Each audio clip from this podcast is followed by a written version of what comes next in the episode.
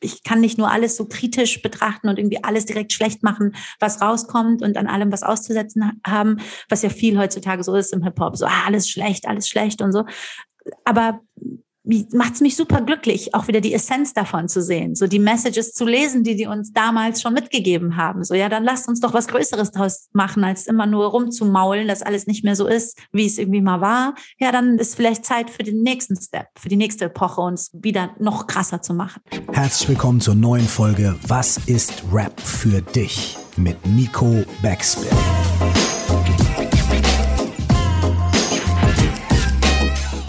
Mein Name ist Curse, nie vergessen.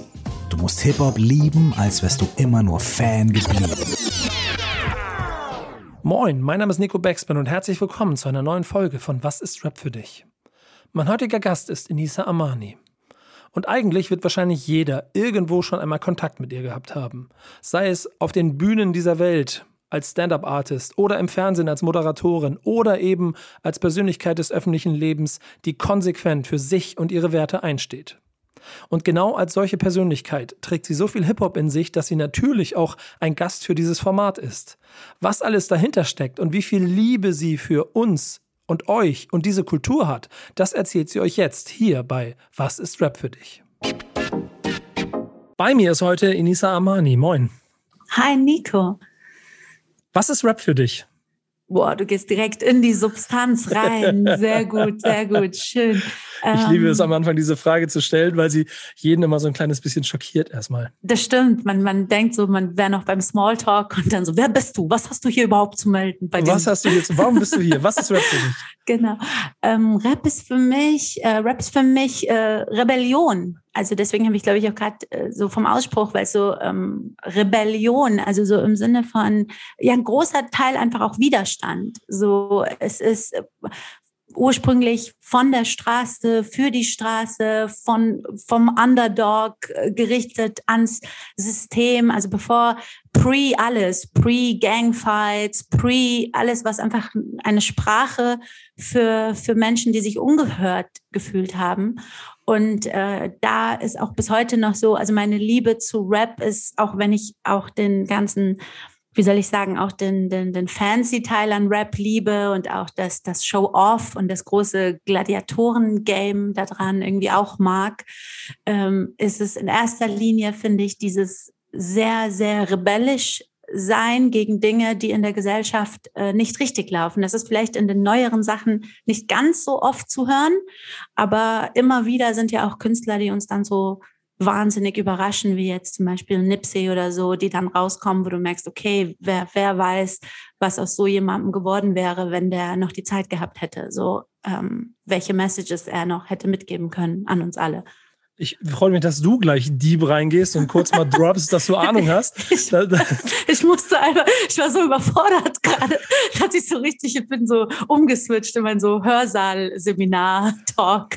Ja, das ist nämlich das Lustige. Dieses Format äh, gibt ja beide Möglichkeiten des äh, Drüberfliegens und das ins, ins Detail gehen. Ich bin mal gespannt, wo wir heute landen hier, denn dazu mhm. gehört natürlich auch der Einstieg. Kannst du dich an den Moment erinnern, als du mit Rap in Kontakt gekommen bist?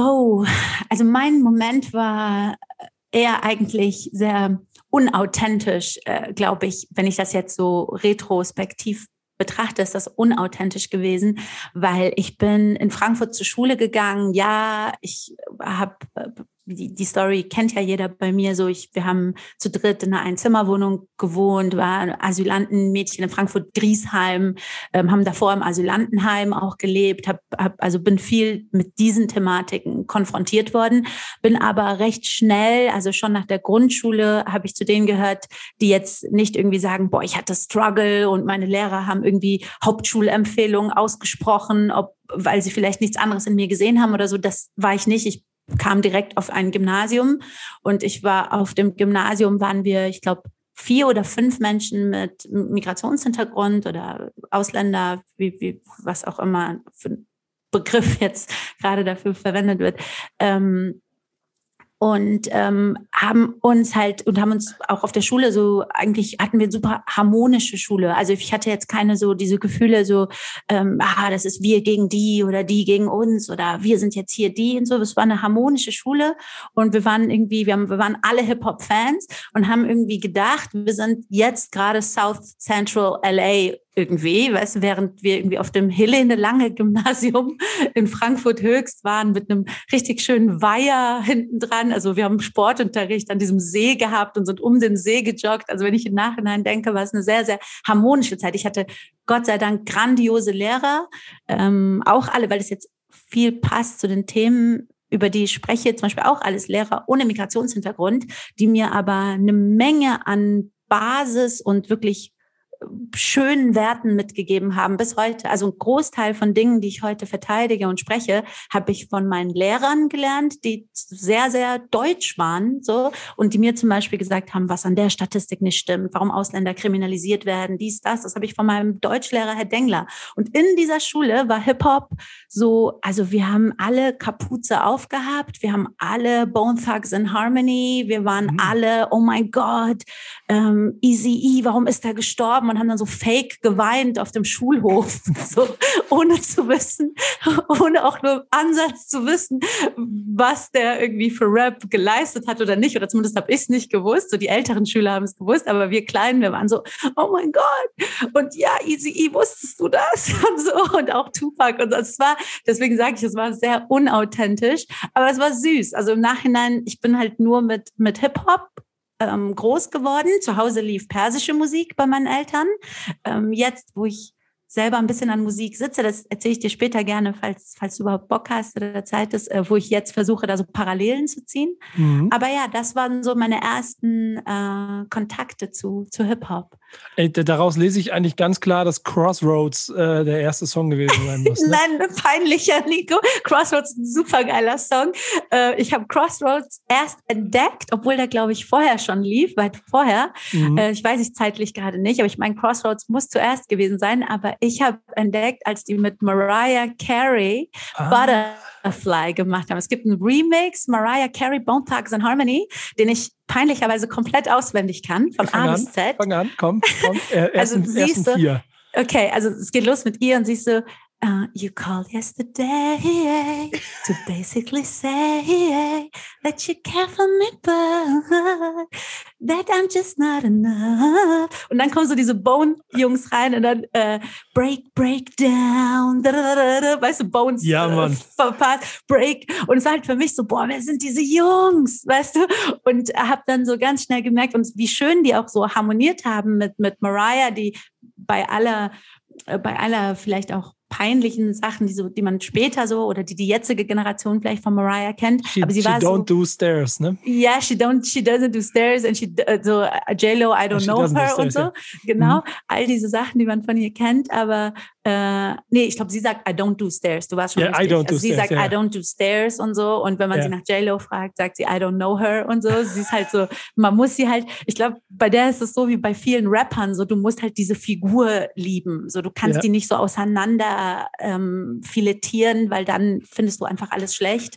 Aber wenn du diese Figur und wenn du erkennst, was für eine One in a Million äh, Songwriterin sie war und auch ähm, stimmlich, äh, auch mit zusammen mit Whitney und anderen so unerreicht.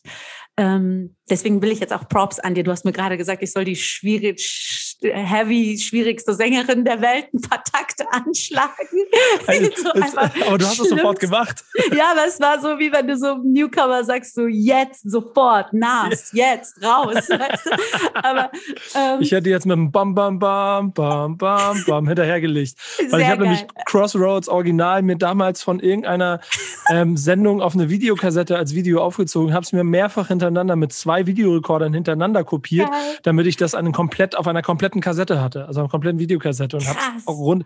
Ich, ich war, war so, ich habe, ich saß da auch und habe Gänsehaut gehabt und habe geweint und nicht wegen Easy, sondern weil der Song so schön war. Und ich also muss ich, von dir wissen, Nico, war dein Englisch damals schon gut genug? Weil bei uns war es so, zum Beispiel bei Crossroads gibt es so eine Line, wo der sagt so, and I miss my Uncle George oder sowas. Und ich weiß noch, ich habe zum Beispiel gesungen, and I miss my Uncle Tom, weil ich gar nicht richtig raushören konnte, weil ich nichts verstanden habe von den Lyrics irgendwie. Nee, die hatten ja auch so einen gewissen Jabberish-Style an bestimmten Punkten durch diese, richtig. wo sie so Ton, Ton, Tonleiter-Rap mhm. quasi gemacht Natürlich habe ich das nicht verstanden. Ich, ich habe hab irgendwie mitgesungen. Ja, ja genau. Nee, Crossroads hat ja so, ein, so eine softe Hook, auch irgendwie See you at the crossroads. Und dann kommt doch sowas wie And I, ich glaube, es ist And I miss somebody oder so, aber ich glaube, mit Onkel Tom kann es wenig zu tun gehabt haben, wäre ja auch sehr yeah, ironisch. You won't, you won't be, irgendwas mit You won't belong? Maybe You won't, you won't be, be, lonely. You won't be lonely, Ich habe daraus gemacht, I miss my Uncle Tom. was auch quasi, wenn du die schwarzen Bewegungen nimmst, so, dass ich da einen Onkel Tom reinhaue, ja, noch schlimmer. Das, das, das, das, das legen wir zu den Leichen, das ist in Ordnung an der Stelle. ich ähm, meine, ich war noch Baby, wenn ich es jetzt so retro sehe, war ich ein Baby, aber das war, also da habe ich dann zum Beispiel Bone entdeckt mhm. äh, und ich bin auch noch so eine, die dann zum Beispiel, ich weiß nicht, ob du es weißt, die waren vor drei Jahren, hatten die hier so eine, hat äh, einer von den äh, Bone, Crazy Bone war hier in, in Düsseldorf Neuss und hat ein, hat ein kleines Konzert gegeben. Weißt du davon? Und ich war dort, ich bin vor, ich nicht. Aber ja, es gab so Fotos, es gibt sogar Fotos von mir.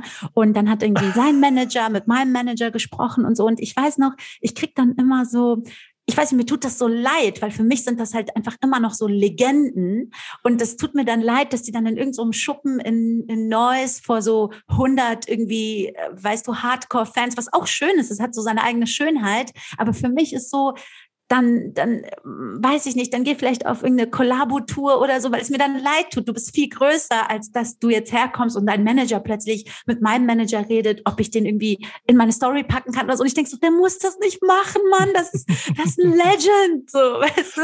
Ich, ich ja. habe so einen ähnlichen im Moment gehabt, als ich mal ähm, House of Pain, Jump Around, den Song kennst du ja sicher. Ja, klar. Auch. Mhm. Und ähm, auf einem, auf der, keine Ahnung, dann, was war das, 25 Jahre House of Pain Tour war mhm. und dann halt gesehen habe, wie wie äh, Everlast mit dem Rest der Bande alle 50 plus halt zu Jump Around halt nicht mehr gejumpt sind, sondern standen.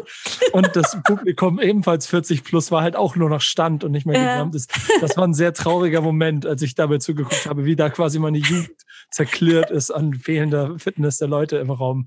Okay, dann verrate ich dir das an der Stelle. Ich habe vor kurzem eine Inbox bekommen von NAS und die alle hier, die Frankfurter wissen das alle. Also natürlich nicht einfach so, sondern ich hatte ihn erwähnt. Also ich hatte ihn in meiner Story, hatte ich so einen Screenshot gemacht von, von, von so einem alten Song von ihm und hatte geschrieben so King Forever. Und plötzlich habe ich in meiner Inbox so Hello. Und ich bin, ich bin so, ich bin einfach unter Schock. Ich bin so, also weißt du, Nas ist seit ich, seit ich über Hip-Hop gefragt werde, ist meine Top 5, wenn nicht meine Top 3. So, weißt du, ich nenne immer noch Most Def als meinen ersten, so wichtigsten Rapper, auch so, dann vielleicht Pac und dann Nas. Aber auf jeden Fall, ich nur so, ich versuche es kurz zu machen, auch wenn ich weiß, das ist nicht so meine Stärke, aber äh, weil die, glaube ich, die Geschichte für draußen für die Leute auch spannend ist. Egal, er hat mich angeschrieben, ich habe den größten Respekt, Tonus, ich habe geschrieben, äh, Salam alaikum, Nasir und so, äh, also habe ihn direkt quasi äh, standesgemäß angesprochen, weil ich ja weiß, äh, so wie er auch angesprochen werden möchte. Und dann schrieb ich so, ja, Salam alaikum, Nasir. Und ähm, äh, so, ich bin ein Bewunderer deiner Kunst, habe so extra geschrieben, so, ich brauche dir das nicht zu sagen und so, es ist unangetastet, äh, was du für die, für deine Kunstform geleistet hast. Auf jeden Fall schrieb er zurück so, ähm, wie cool und so und was machst du? Und ich habe manchmal Stand-up und er so, krass, kann ich mir das irgendwo angucken? Ich so, ja, auf Netflix und so. Und der so, was, echt? Und dann haben wir so hin und her geschrieben. Und dann hat er geschrieben, ey, whenever, wenn du mal hier bist und so, also machst du auch Musik? Ich so, ich will, ehrlich gesagt, aber ich habe jetzt nichts, was ich dir zeigen könnte. Aber ich schreibe sehr viel. Und dann meinte er, ja, wenn du mal hier bist. Ähm, und dann habe ich gemeint, ich bin mostly in, in New York. Ich bin nicht so oft auch in L.A. Und er meinte so, ich bin in New York und L.A. und so. Auf jeden Fall, wir schreiben hin und her und ich habe aber auch während dem Schreiben habe ich, es klingt wieder so blöd, wenn ich sage Respekt verloren, nicht Respekt verloren, sondern ich dachte so, warum hat er mir geantwortet? Warum? Also äh, für mich ist es so, du bist Nas. Äh, und ich weiß ja, er hat ja keine Ahnung, wer ich bin. Er sieht vielleicht einfach nur irgendwie, er geht auf mein Insta und denkt so, okay, keine Ahnung, äh, denkt sich irgendwie irgendwas, vielleicht steckt er mich in irgendeine Box oder denkt sich halt irgendwas so. Und ich denke mir, warum schreibt er mich an und dann hat, war ich hier im Büro und äh, Cello und Abdi waren, also Cello war da und saß mit meinem Manager und hat dann sein Video geschnitten und ich erzähle ihm das und ich zeige ihm so die Screenshots und ich sage so, Cello, guck mal, Nas hat mich angeschrieben, aber ich habe Respekt verloren, weil das ist Nas und so, warum macht der so? Und Chille, so lustig wie er ist, dreht sich so um und sagt so, Enisa, warum machst du so? Fahr sofort dahin. ich dachte, ich krieg jetzt Respekt von Chilo, dass ich mich quasi so, so über, äh, korrekt. Also ich bin da sehr vorsichtig, so in meiner, wenn mich Leute anschreiben, da bin ich sofort immer in diesem äh, sehr, sehr vorsichtigen Ton auch, so dass die direkt wissen, ey, da geht's hier jetzt nur um Artist und Artist und so. Und ich sag so, aber das ist Nas, der, der braucht das nicht. Und selbst wenn er irgendwie denkt, ey, die ist hübsch oder egal, was er sich denkt, so, der hat doch der, der muss das nicht machen und so, das ist Nas. Und er so, Enisa, warum bist du denn so?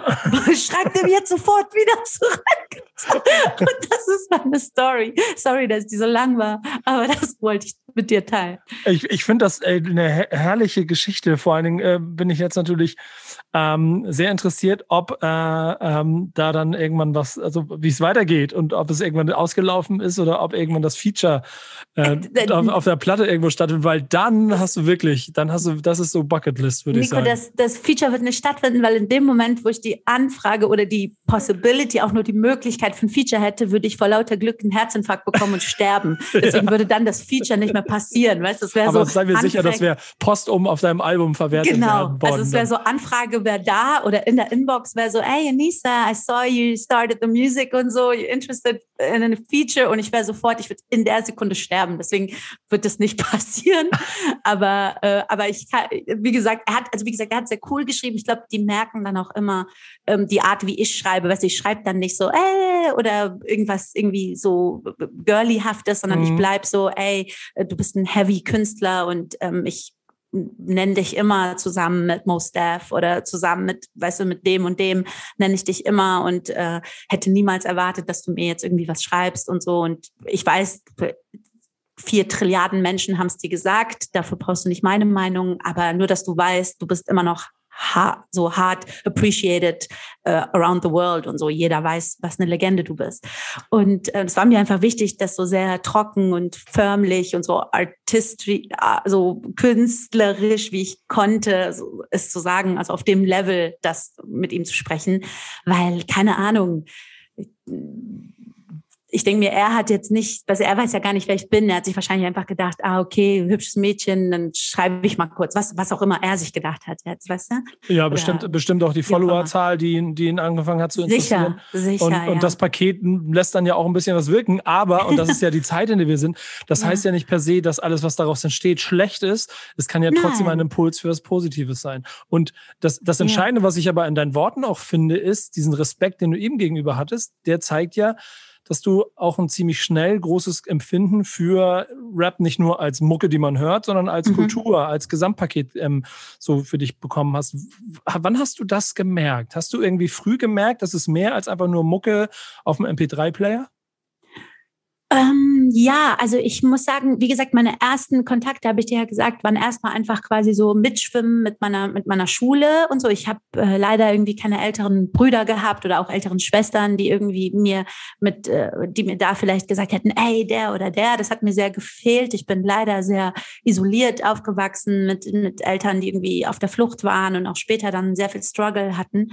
Und da, deswegen hatte ich, war auch als Kind immer relativ ähm, isoliert und, und so so immer für mich, also habe immer so für mich gespielt und so viele fragen mich deswegen so, wie du bist in Frankfurt-Griesheim aufgewachsen, aber du hast zum Beispiel noch nie gekifft und so. Und dann muss ich das, das ich erkläre es immer in meinen Specials, dass ich sage, ich komme gefühlt so ein bisschen auch aus der Hood, so deutsche Hood, wenn es diese Bezeichnung gibt. Aber ich habe mir immer irgendwie wie so eine Bubble gebaut und war in meiner Bubble und habe hab für mich dann geschrieben und ähm, habe hab mich in meine Musik verloren. Deswegen hatte ich jetzt niemanden, der mir erstmal erklären konnte, wer ist Tupac und was hat er gemacht. Das habe ich dann alles sehr viel später so für mich entdeckt, ähm, wie, was für eine Kultur das war. Ich war wie, wie soll ich das sagen, ich war schneller damit konfrontiert, als ich überhaupt wusste, was es ist. Also ich komme aus einem, zum Beispiel, komme ich aus einem ultra, ultra künstlerischen Haushalt. Und das meine ich, ist immer ich muss immer dazu sagen, dass ich das nicht sage, um zu flexen, so, oh, meine Eltern sind so Artists, sondern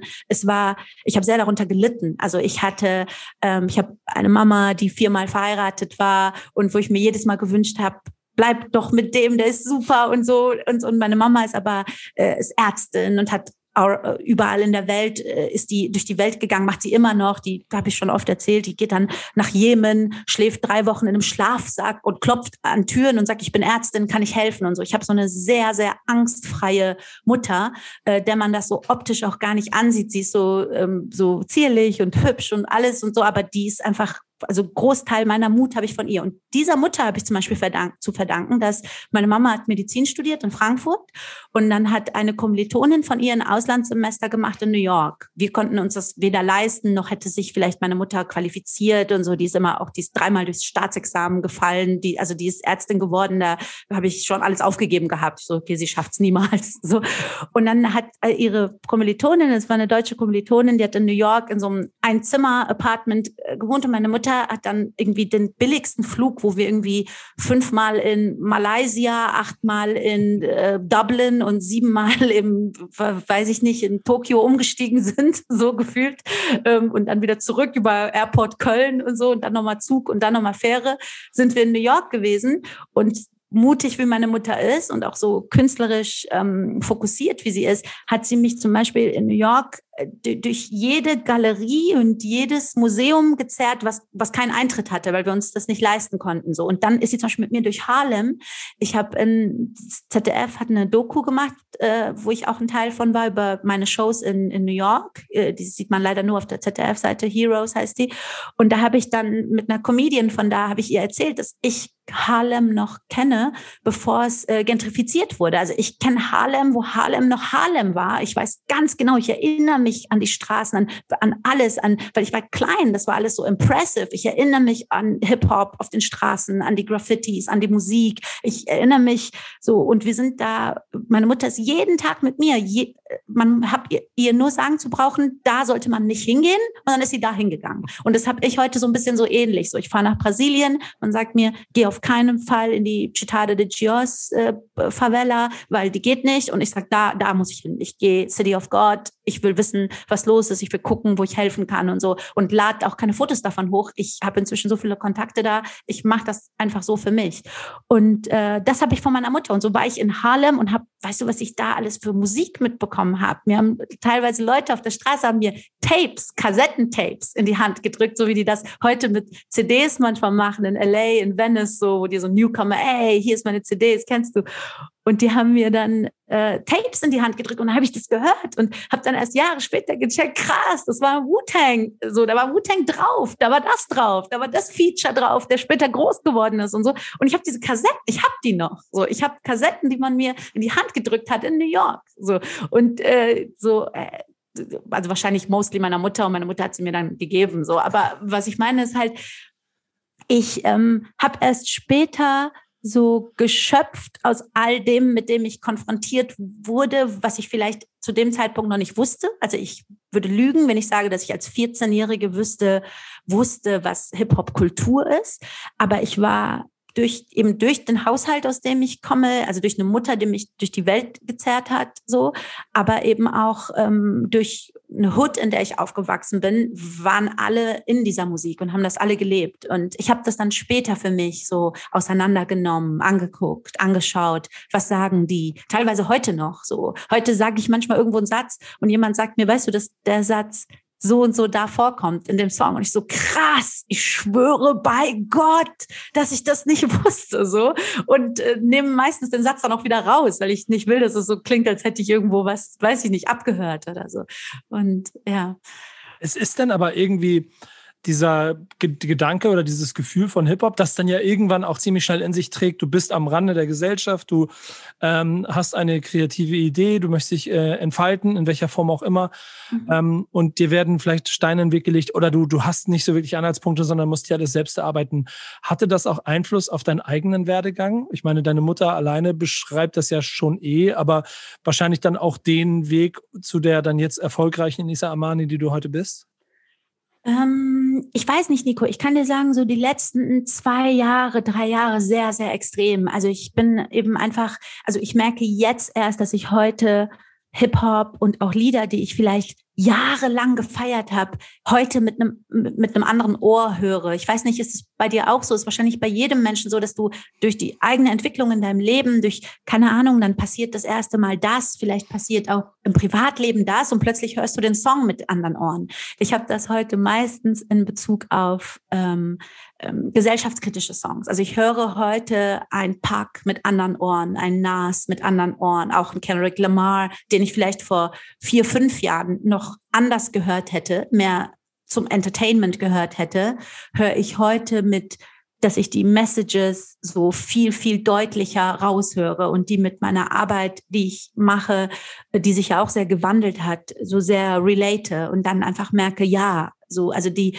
wirklich die Essenz da drin erkenne. So für mich war vorher Rap und Hip-Hop war auch sehr viel Attitude, auch sehr viel so, was weißt du, viel, auch viel Glam so. Und ja, man hat dann gesagt, äh, nichts reicht an einen Tupac ran, irgendwie in seinen Inhalten oder lyrisch. Aber selbst das hat man irgendwie gesagt, weil man das so sagen muss, weil man das so gehört hatte, weil irgendwie jeder Zwölfjährige das heute vielleicht auch so sprechen kann, ohne sich damit befasst zu haben. Und ich habe so die letzten Jahre durch meinen eigenen Wandel, durch meine Politis äh, Politisierung auch, auch durch die Wahrnehmung, ich werde auch anders wahrgenommen, nicht nur von Leuten, die mich vielleicht neu kennenlernen, sondern von meinen Fans, die mich schon immer vielleicht sogar mochten, aber sagen, Elisa, dein Wandel ist so, äh, du bist heute eine andere Frau. Und ich, das ist wirklich in zwei, drei Jahren bei mir sehr extrem passiert. Und ähm, und da ist eben auch, hat sich mein Geschmack und mein Verständnis für Musik vielleicht nicht mein Geschmack geändert, aber ich äh, habe das Gefühl, als würde ich das mit anderen, mit offeneren Augen sehen oder mit einem offeneren Ohr hören oder genauer hören, was die eine oder andere Line wirklich bedeutet und das nicht einfach nur so zitieren, weil ich es irgendwie cool finde. Weißt du, was ich meine? Voll und ganz, voll und ganz. Ich, ja. ich, ich lausche gespannt zu. Vor allen Dingen ist es, ähm, ich höre gespannt zu, es ist sehr, mhm. sehr ähm, ich muss ehrlich sagen, es ist sehr, sehr schön, dir dabei zuzuhören. Danke. Auch, auch in der Ausführlichkeit, weil es mir quasi auch immer schon die nächsten Brücken gibt zu den nächsten Themen, die wir, äh, die ich hier noch ein bisschen auf meiner Liste habe. Denn ja. ähm, gerade bei dem äh, Gedanken, den du beschreibst, dass es auch mit Rap äh, vielleicht immer mal so ein bisschen ähm, Veränderungen in der Wahrnehmung gibt. Hat, hat, hat, dich die, hat dich Rap irgendwann zwischendurch eigentlich mal verloren? Also hattest du auch mal zwischendurch keinen Bock mehr drauf, weil du die Entwicklung darin äh, nicht tragen konntest oder wolltest? Ja, also ich, ich weiß nicht, also es, es gab jetzt nie eine Phase, wo ich mich abgewendet habe oder wo ich mich einer anderen Musikrichtung irgendwie zugewandt habe. Das könnte ich nicht sagen. Ich bin übrigens auch von meinem, ich bin keiner von denen, die sagen Hip-Hop und nur Hip-Hop. So, ich sehe so viele Parallelen auch in Musik, die ich jetzt vielleicht gar nicht höre, aber die ich für das, was sie ist, feiern kann. Also ich höre zum Beispiel, es gibt Sachen, du kannst mir einen Rock Track zeigen und dann sage ich, boah, geil. Ich habe manchmal Playlists, die ich in meinem Auto stundenlang höre, wo Leute sagen, okay, Nisa, kannst du bitte diese White People Music jetzt stoppen, so, weil ich höre dann irgendwie 100 Jahre Dust in the Wind oder ich höre irgendwelche, äh, äh, weiß ich nicht, alten Hotel California und so, also wo Leute sagen, Nisa, du bist nicht in Kalifornien aufgewachsen, Buster. Also ich höre äh, viel, wo ich plötzlich in einem anderen Musikmodus bin. Ich höre tatsächlich, bin ich eine von denen, die sehr viel klassisch hört. Also nicht um das irgendwie auch wieder kein, äh, ah, das ist irgendwie wichtig, das auch mal gesagt zu haben oder ja, ganz klar, sondern ich habe Phasen, wo ich mir ein, zwei Stunden Mozart ballere, wirklich ballere und ich habe das Gefühl, ich werde so Mozart ballern ist ein geiler ich baller, ich baller mir das. Ja, ich werde so high davon. Leute, die mir lange folgen auf Insta, die wissen das, dass ich dann plötzlich auch stundenlang Stories darüber mache und dann stundenlang bin ich in dem Film und lese mich dann auch ein und dann gehe ich nochmal irgendwie auf Wikipedia und gucke nochmal nach, was Mozart zwischen dem Jahr und dem Jahr gemacht hat und so und dann fühle ich das in dem Moment so, als würde ich irgendwie gerade Wu-Tang ballern. So, ich fühle das, muss ich sagen. Aber wenn ich jetzt so mostly gehen müsste, so was ist meiste Zeit meines Lebens gewesen, zu welcher Musik gehe ich immer wieder zurück, dann ist das Hip-Hop und auch viel R&B. Also ich habe ganz klar, ähm, vielleicht ist das einfach wenn ich das so klischeehaft sagen darf, so das, das, das Mädchenhafte an mir, so für mich waren es halt auch sehr viel diese ganzen Features, weißt du, für mich war es viel so Mary J. Blige mit Method Man, so, weißt du, für mich war viel Mariah und Buster und so. Und jetzt, wo ich im Studio sitze zum ersten Mal in meinem Leben, nicht irgendwie nur zum Mitschreiben und einfach auch so, sondern so zum ähm, selber Musik machen, feiere ich genau das. Ich sitze Zeit viel mit Ramo, äh, schaut äh, Ramo aus Offenbach, äh, sitze ich im Studio oder habe auch mit Jalil jetzt viel gesessen und auch so anderen so. Und ich finde es einfach sehr, sehr cool, dann da so, wir sitzen da und gehen so alte Sachen durch. Und manchmal sagt dann Ramo zu mir, weißt du, warum du das gerade so gemacht hast? Weil du nämlich Stutter kennst von Joe. Und ich sag so, nein, ich schwöre, das kam mir einfach in den Sinn. Also ja, aber weil du mit der Musik groß geworden bist, Denisa, man merkt, dass deine Ideen kommen daher. Und äh, ja klar, ich fand's halt immer, ich fand's halt ultra sexy. So, ich habe hab kein anderes Wort dafür. Ich finde diesen, diesen, diesen Mix aus einer, aus einer weiblichen Stimme im Remix mit einer männlichen Stimme immer sehr cool. Und wenn so Softes und Hartes sich mischt, hat das für mich immer so einen leichten Gänsehauteffekt. Und es können auch unterschiedliche Stimmen sein. Also meine ist ja jetzt so sehr, sehr, ähm, Leute sagen weiblich oder teilweise sogar kindlich oder so. Aber ich kenne auch Leute, also erinnerst du dich noch an Lil Kim mit Tomek? Ja. Kim Ties? So, ich bin, ich meine, sie hat ja so, sie ist ja sehr hart in ihrem Rap auch und so und sie kann ordentlich, weißt du, sie hat damals so, dass sie hat schon so gespittet, wie wie viele das jetzt Jahrhunderte Jahre später noch versuchen nachzumachen so. Und Kim hat damals, äh, ich weiß noch, warum ich den, den Song so geliebt habe, weil das war ein Sample von Sesamstraße. Weißt du das noch? Das, ich nenne das bis heute Sesamstraßen-Song, weil der Song geht los. Das ist Sesamstraße, Mann. Und dann kommt da Tomek rein und dann kommt auf einmal Lil Kim rein mit ihrem Ami-Akzent und sagt, gib's mir richtig, ganz ja, egal stimmt. wo. Und mal, wie das, wie fucking peinlich das aus heutiger Sicht. Oh, ja. Lil Kim mit, gib's mir richtig. und dann aber ein Tomek und Tomek hat mich dann irgendwann lustigerweise immer, wenn man über jemanden spricht, so vor zwei Jahren habe ich diesen Song wieder rausgepackt und plötzlich schrieb mich Tomek an. Ich glaube letztes Jahr sogar, vorletztes Jahr und dann vor, auf jeden Fall vor Corona und sagt so, und ich sehe so krass, der folgt mir und so. Ich so, ey Tomek, wie krass, dass du mich einfach so anschaust. Er hat mir Props zu irgendeinem so Statement gegeben und ich so, ich habe vor zwei Wochen über dich geredet und ich habe dich nicht gesucht auf Insta gar nichts und so und habe gedacht so, wo ist Tomek? Und dann schreibt er mich auf einmal an und dann habe ich den sofort zu meiner Show nach Berlin eingeladen und das, ich verliere aber halt niemals diesen Blick so. Für mich ist das immer noch irgendwo so legendary moves, weißt du? So ganz egal, was die Leute heute machen, ob sie das noch machen oder das oder dies, sondern das ist ein Mensch, der hat damals mit Lil Kim Musik gemacht, Alter. Weißt du, ich meine, mhm. so bevor die Welt so vernetzt war, vor Insta, vor dies, das, vor YouTube und so, weißt du? So und ähm, fand ich eine sehr coole Aktion, aber ich mag, wie gesagt, diesen Remix aus äh, Frauen- und Männersachen insgesamt sehr. Und dann war Mariah eine der ersten, so mit P. mit P. Diddy, dann später J-Lo hat Sachen gemacht, Janet Jackson viel auch mit Jermaine Dupri produziert, ja, hat sie auch, waren ja auch verheiratet, glaube ich, eine Zeit. Und so einfach so sehr, sehr viele, so, das, das hat mich schon immer gecatcht, so dieser Mix. Hat, hat dich denn aber eigentlich auch Hip-Hop irgendwie darin beeinflusst, um nochmal darauf zurückzukommen, so deinen beruflichen Werdegang irgendwann einzuschlagen, den du gegangen bist an irgendeiner Stelle? Ähm. Weil ich finde, ich, ich gehe noch ein weiter. Ne? Am Ende des Tages treffen sich ja an irgendeiner Stelle dein Weg und der von äh, also dieses Rebel Comedy Thema, damit, mhm. damit so die ersten großen Aufschläge und Rebel Comedy ist äh, Hip-Hop. Ähm. Viel mehr Hip-Hop im Comedian geht gar nicht, ohne dass sie das, ohne dass die Leute das vielleicht kapiert haben vorher. Ja, ja. Ähm, und die gesamte Macher drumherum, eigentlich mit allem, mal abgesehen von dem üblichen Hustle, den man im Leben hat, wenn man von A nach B in bestimmte Etappen möchte, ja. ähm, äh, kann ja Hip-Hop, Rap, Musik ja schon auch seinen Einfluss auf die eigene Haltung haben zu seinem Lebensweg. Ähm, ja, also da möchte ich eine kleine Korrektur, die, die mir auch einfach als Frau immer wichtig ist, die zu sagen. Also Rebel, das ist nämlich ein super gutes Beispiel. Die Jungs kamen auf mich zu, da bin ich viral gegangen mit Nightwash. Also ich bin nicht, weil viele immer denken, so ich wäre so mit Rebel, also ich ich ich habe ich hab die gefeiert, ich fand die Gruppe super. Die ähm, wussten auch, dass ich so ein bisschen minimal hier Stand-up, da Stand-up gemacht habe, aber dann ging ich bei Nightwash, also komplett noch Studentin, so blutige Anfängerin, die gedacht hat, die niemals gedacht hat, dass das ein Beruf wird. So, ich dachte, es ist ein Hobby. Und dann habe ich bei Nightwatch ein Set gehabt und dann kam Rebel dahin und habe gesagt, wir finden das richtig gut. Und Rebel, aber zu dem Zeitpunkt hat mich quasi schon jeder in Deutschland geteilt. Und darunter viele Rapper, was für mich eine große Ehre war. Da hat mhm. zum Beispiel ein Rapper aus Hamburg, ähm, ist den Namen, weiß ich gar nicht mehr. Ich glaube, der hieß Levent mit, mit richtigem Namen. Sein Rappernamen weiß ich gar nicht. Ja, genau. Und Levent zum Beispiel, und ich war so stolz darauf, der, der, der hat so mein, der hat, du musst dir vorstellen, ich hatte vielleicht so 500 Follower oder nicht mal irgendwie eine Seite oder so und Instagram schon gar nicht, hatte irgendwie Facebook mit 500 Followern. Das ist aber alles gar nicht so lange her. Das war äh, Ende 2013. Und also jetzt nicht so lang, meine ich mit keine 20 Jahre oder sieben, acht Jahre. Ne?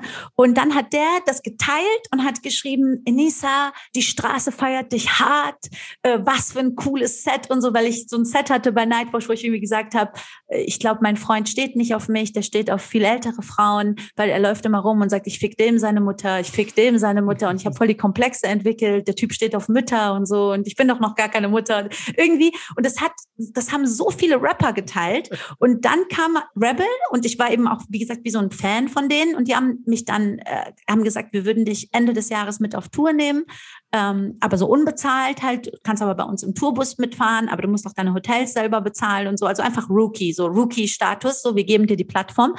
Aber als die mit mir los sind, war ich zwei Wochen später schon bei Stefan Raab und habe denen dann halt extrem viel Welle gebracht, weil ich bei Raab halt, die haben mich gefragt, was sollen wir über dich sagen? Und ich hatte halt nichts zum Verkaufen. Ich hatte weder eine Tour noch ein Buch noch irgendwas. Ich, von mir gab's nichts, nicht mal Auftritte, nur so auf so Open Mics. Also habe ich gesagt, könnt ihr bitte sagen, dass ich jetzt der neue Rookie von Rebel Comedy bin? So. Und dann gingen meine Auftritte halt wie, also da waren genau zwei Wochen, also zwischen meinem ersten Rebel Comedy Auftritt, das war mein Geburtstag, 8. Dezember 2013. Und das erste Mal bei Raab war ich 9. Januar 2014, also genau vier Wochen danach. Und habe halt quasi dann so viel Welle den Jungs auch gebracht und die sind bis heute mit mir, also wir wissen uns gegenseitig so krass zu schätzen, weil die haben mir aber auch dieses Gefühl gegeben, Comedy ist cool, sonst hätte ich es nicht machen wollen. Also es mhm. gab keinen Comedian in Deutschland, äh, zu dem ich in irgendeiner Form aufgesehen habe oder so. Ja, ich habe so Respekt gehabt und dachte, cool, der macht ihr Ding, sie macht ihr Ding. Aber es gab niemanden, wo ich so dazugehören wollte.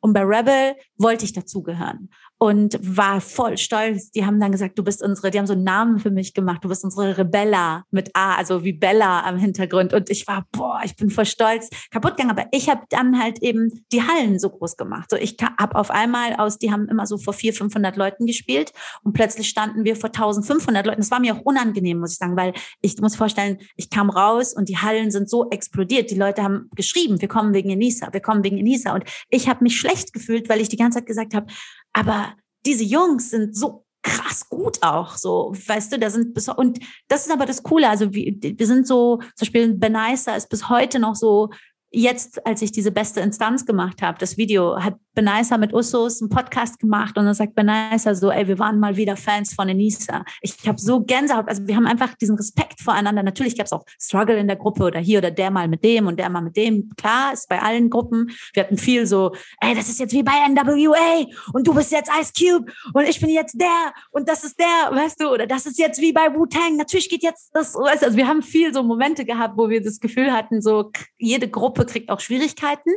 Aber ich glaube, wir haben es einfach auch geschafft, so mit so einem ordentlichen Respekt. Also ich kann jetzt nicht für jeden sprechen, aber bei mir ist so, ich habe letztens, wie, wie, wie, gesagt, das Video der Jungs gesehen und dann sagen die so, ey, wir waren wieder Fans von Denisa und dass die einfach nie ihren Hunger verliert. Was ist mit dieser Frau? Das kam von Benaisa und Benaisa ist bis heute für mich jemand, wenn ich gefragt werde nach Top drei deutschen Comedians, äh, nenne ich Benaisa meistens als meine Nummer eins. So.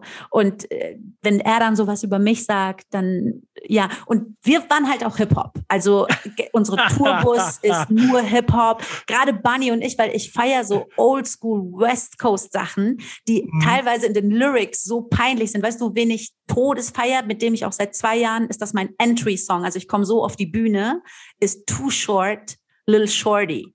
Also Sexismus as fuck. Also seine ganzen Songs für alle, die Too Short nicht kennen, bitte holt das nach. Ich verehre diesen Typen. Seine ganzen Songs sind aber so, I, was weiß ich, I fucked Susan because she was blah and the other one was da and then so I met Carrie and this is, weißt du, es ist alles nur, ich habe die Frau, dann die Frau, dann die Frau, dann die Frau mit so, mit so Oldschool Reimen, so, weißt du, mit so diesen Wort auf Wort gereimt. Und ich feiere aber diese Happy West Coast Beats auf auf Tod. Also ich komme mit einem Two-Short-Beat raus, da geht so dong, dong, dong und dann komme ich so richtig so Oldschool West Coast auf die Bühne. Schon seit, ich glaube, seit zwei Jahren, seit Ende 2018 komme ich mit Two-Short raus. So. Und andere sagen dann, nimm doch Kanye West und nimm doch das. Und ich so, nein, Mann, Two-Short ist so, man muss wissen, wer Two-Short ist. So. Und das habe ich halt für immer so, ich bin immer jemand, der den Underdog feiert. Auch wenn ich inzwischen vielleicht Mainstream angekommen bin und Gott sei Dank irgendwie sagen kann, ja, ich bin äh, für viele, vielleicht für viele Underdogs bin ich Mainstream, das kann sein. Aber ich weiß, dass mein Kopf, meine Seele, mein Herz, mein Support immer im, im, wer ist der Underdog? Wer kommt? Ich bin beim Sport so. Ich gucke die an und sag so, wer ist der, der weniger Chancen hat, für den bin ich. Weißt mhm. so, das bleibt forever. Vielleicht kommt daher auch so meine, meine Motivation, mich so einzusetzen für Dinge. Ich bin immer für den, der die, der von unten kommt. Du hast das mit dem Hunger gerade ganz schön beschrieben, denn Hunger ist ja etwas, was ich heute immer noch bei Künstlern, ähm, bei Rappern, die irgendwie einen Weg gehen, suche und damit mir auch erklären kann, ob sie gute Sachen machen oder nicht. Und ja. das ist für mich immer ein bisschen der Kern von diesem Hip-Hop-Gefühl, dass du immer noch den Mut und den Willen hast, etwas äh, zu machen. Ähm, ja. Hat dir, hat dir Hip-Hop durch irgendwie durch Motivation, durch irgendwelche Taylor geholfen in deinem Leben? Ja, sehr. Also ich habe, äh, es gibt so Songs, ich muss dann auch nicht immer, weißt du, dann muss man vielleicht auch mal so einen Mainstream-Song nennen oder so, aber der mir immer noch so, nimm Nas, uh, If I Ruled the World, weißt du, mit Lauren Hill. Imagine that. Ja, imagine that. Es ist so, ich krieg immer noch Gänsehaut von dem Song und ich krieg immer noch, wenn ich Momente habe, wo ich weiß ich nicht, down bin oder mich mit anderen Sachen beschäftige und so, dann höre ich so einen Song. Und das ist jetzt nun mal ein sehr Mainstream-Song. Das ist jetzt nicht irgendwie so, den kein Mensch kennt oder so. Es ist ein, ein Hit-Song. Aber man muss da auch seine Props geben, auch an die Sachen, die sich durchgesetzt haben, auch die Mainstream geworden sind. So, da waren sehr viele Sachen dabei, die auch sehr gut waren. Also Mainstream heißt ja nicht immer schlecht. Das ist leider immer so im Kopf, dass man oft denkt, so Mainstream ist dann weniger Qualität. Mainstream, ja, das kann oft sein, aber Mainstream kann auch Michael Jackson sein sein. So, das dürfen wir nicht vergessen. So, Mainstream kann, keine Ahnung, Dieter Bohlen sein, so no offense. Das meine ich jetzt, also kann, oh Gott, Wieso? Ich sag so, wie ich es meine. So Mainstream, also Dieter Bohlen wurde, glaube ich, soweit ich weiß, weltweit gehört. So und es sicher hat auch seine Berechtigung, hat seinen Nerv getroffen zu irgendeiner Zeit damals und so.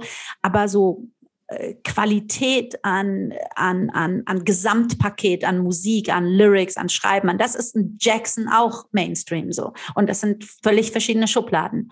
Und ähm, das ist halt was, was ich äh, auch heute habe, dass oft, wenn Leute dann fragen, so zum Beispiel, ja, und dann immer erwarten, dass du äh, Underground das kennst und dies kennst, dann sage ich, nein, Mann, weißt du, ein Pick, ein, ein, ein, ein ähm, ja, du kannst 20.000 Namen nennen, die einfach alle Mainstream waren und die aber trotzdem so ihrer Legacy auch gerecht wurden, so in ihrer Mainstream-Haftigkeit. Weißt du? Mhm. Ja.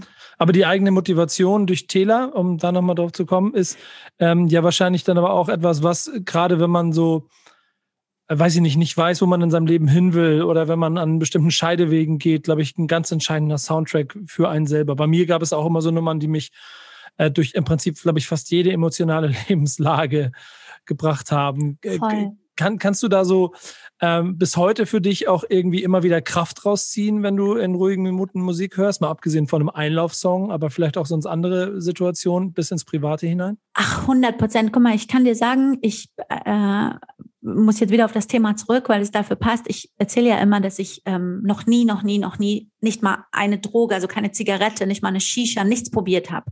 Und äh, das sage ich gar nicht, weil ich irgendwie so das so wahnsinnig toll finde. So ganz im Gegenteil. Ich glaube, ich würde gerne mal wissen, so wie ist das oder wie ist das. Aber ich kam eben aus diesem überlockeren, liberalen Künstlerhaushalt und bin davon so ein bisschen weggerannt. Also ich hatte so Eltern, die mir das nicht verboten hätten, so die, die, zwar, die, die gesagt hätten, ey, das ist schlecht, aber ähm, also ich habe ja so ein Gag auf der Bühne, dass ich meine Mutter frage, so mit 14, 15, was ist Kiffen, was macht Marihuana? Und sie sagt so, ey, das ist nicht gut und so, das würde ich nicht wollen, das kann so, also, aber wenn du es unbedingt mal machen möchtest, dann würde ich das eher unter ärztlicher Aufsicht, und ich glaube sogar Koks. Also ich frage sie nach Koks, also im Set, ich habe das irgendwo bei einem Stand-Up-Set, wo ich sie nach Koks frage und sie sagt, also gut ist es nicht, aber besser wäre es dann, du machst das unter ärztlicher Aufsicht und ich immer, Mama, wie kannst du das sagen?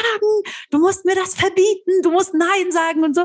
Und aus diesem äh, Hintergrund kommt, dass ich eben nicht tatsächlich weiß, doch, ich war schon mal betrunken, so, aber ich kenne sonst nicht diese High-Gefühle, die man sich über Drogen verpassen kann. Aber ich habe oft Momente, wo ich mich stundenlang so in Musik vertiefe. Viel davon habe ich ja gesagt, es kann auch mal Klassik sein, also klassische Musik, aber es ist äh, viel Hip-Hop, wo ich dann denke, ach, so fühlt sich Koks an.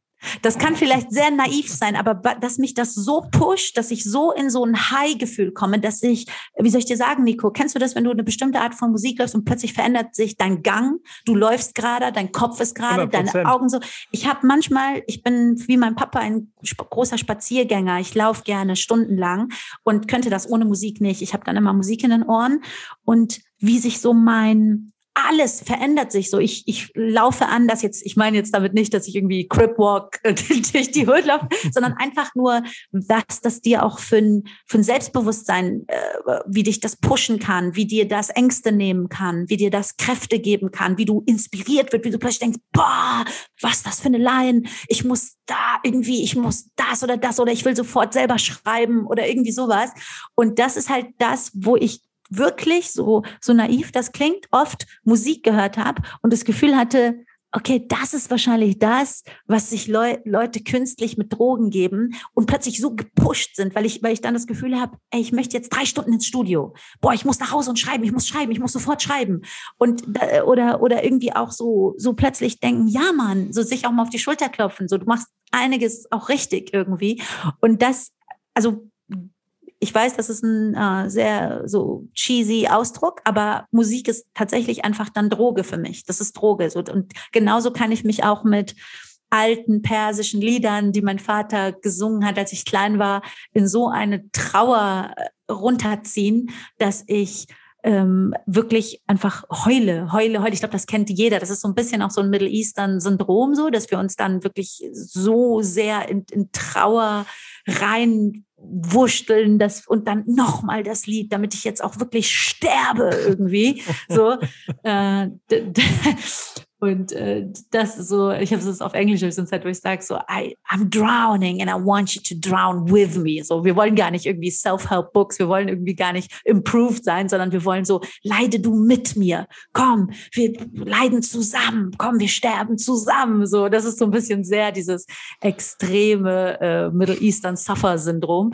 Aber ja, Musik ist meine Droge. Die zieht mich hoch, die zieht mich runter und das ist vielleicht bei jedem so, wahrscheinlich. Also ich kenne kaum jemanden, der Musik nicht liebt das finde ich immer so lustig, wenn Leute sagen, ich liebe Musik. Ich glaube, alle Menschen lieben Musik. Nur es kommt darauf an, irgendwie, wie viel deiner Zeit nimmt das ein und wie viel, was macht es mit dir? Inspiriert es dich oder konsumierst du es nur?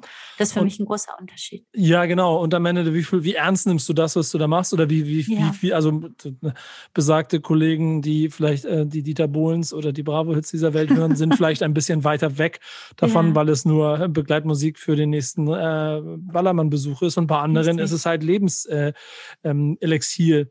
Ähm, hast du Momente gehabt, wo dir Rap peinlich war ja. und wo du ihn verteidigen musstest oder, oder dich rechtfertigen musstest? Hm.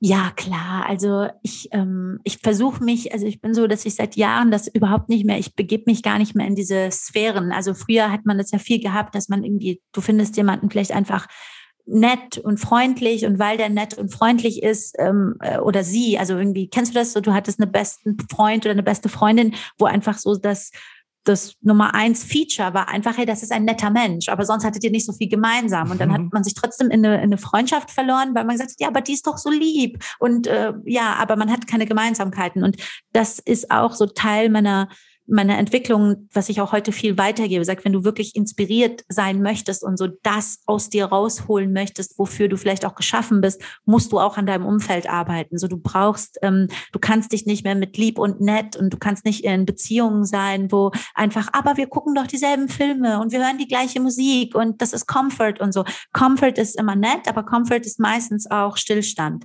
Und in dem Moment, wo du wirklich so entweder so ins jemand dich wirklich so krank inspiriert oder manchmal auch braucht es gar keinen anderen Menschen, sondern du verzweifelst einfach so. Du bist extrem, sagt man ja im Englischen so, es ist entweder Inspiration oder Desperation, was dich wachsen lässt. Entweder bist du gerade am Verzweifeln, schlimmste Phase deiner deines, deines Lebens und du platzt aus dir raus mit Kraft irgendwann, nachdem du es geschafft hast so und schreibst ein Buch oder machst Musik oder änderst dein Leben oder tapezierst deine Wohnung oder du bist extrem inspiriert. Und ich habe einfach so das für mich zur Aufgabe gemacht, dass ich einfach Menschen, die ich irgendwie nett und lieb und freundlich finde, aber die nicht in meiner Welt sind oder die vielleicht, ich nehme zum Beispiel, so einfach Hip-Hop nicht verstehen. Ja, dann habe ich halt diese Tante, die irgendwie Hip-Hop nicht versteht. Und natürlich bleibt sie meine Tante und ich habe sie lieb und ich gehe sie regelmäßig besuchen. Aber ich würde sie, also ich würde das dann nicht mehr zu meinem Daily Input machen. So ähm, würde, und das meine ich mit, ja, früher hätte es das gegeben, dass, dass ich dann jemand, der vielleicht gar nichts von Hip-Hop versteht, sagt, nee.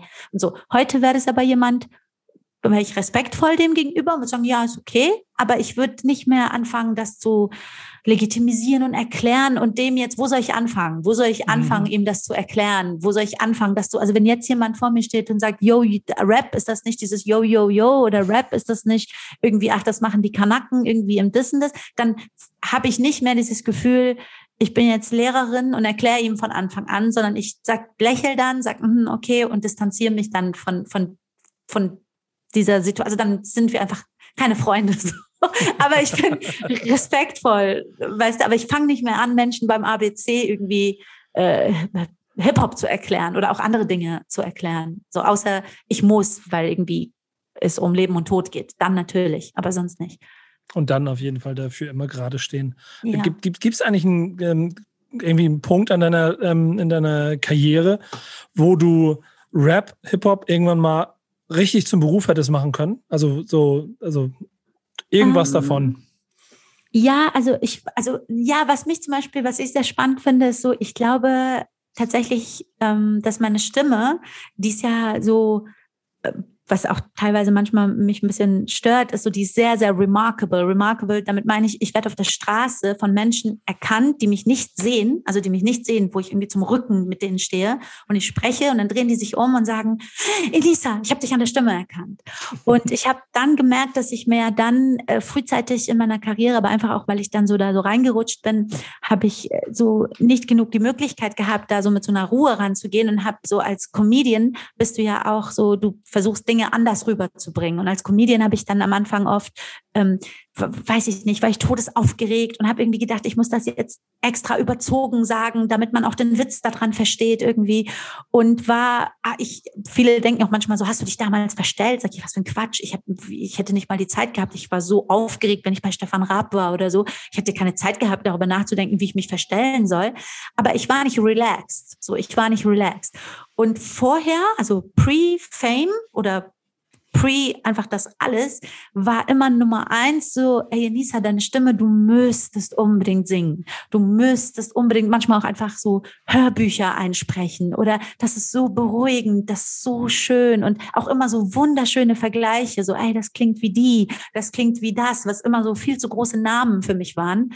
Und ich bin jetzt, ähm, und das war wahrscheinlich so ein Moment, wo ich auch so gemerkt habe, ey, ich bekomme das so oft gesagt, so an der Schule, Dings, Leute, die mich nicht mögen, sagen, boah, aber ihre Stimme ist extrem sexy. So, das war immer das, was ich bekommen habe.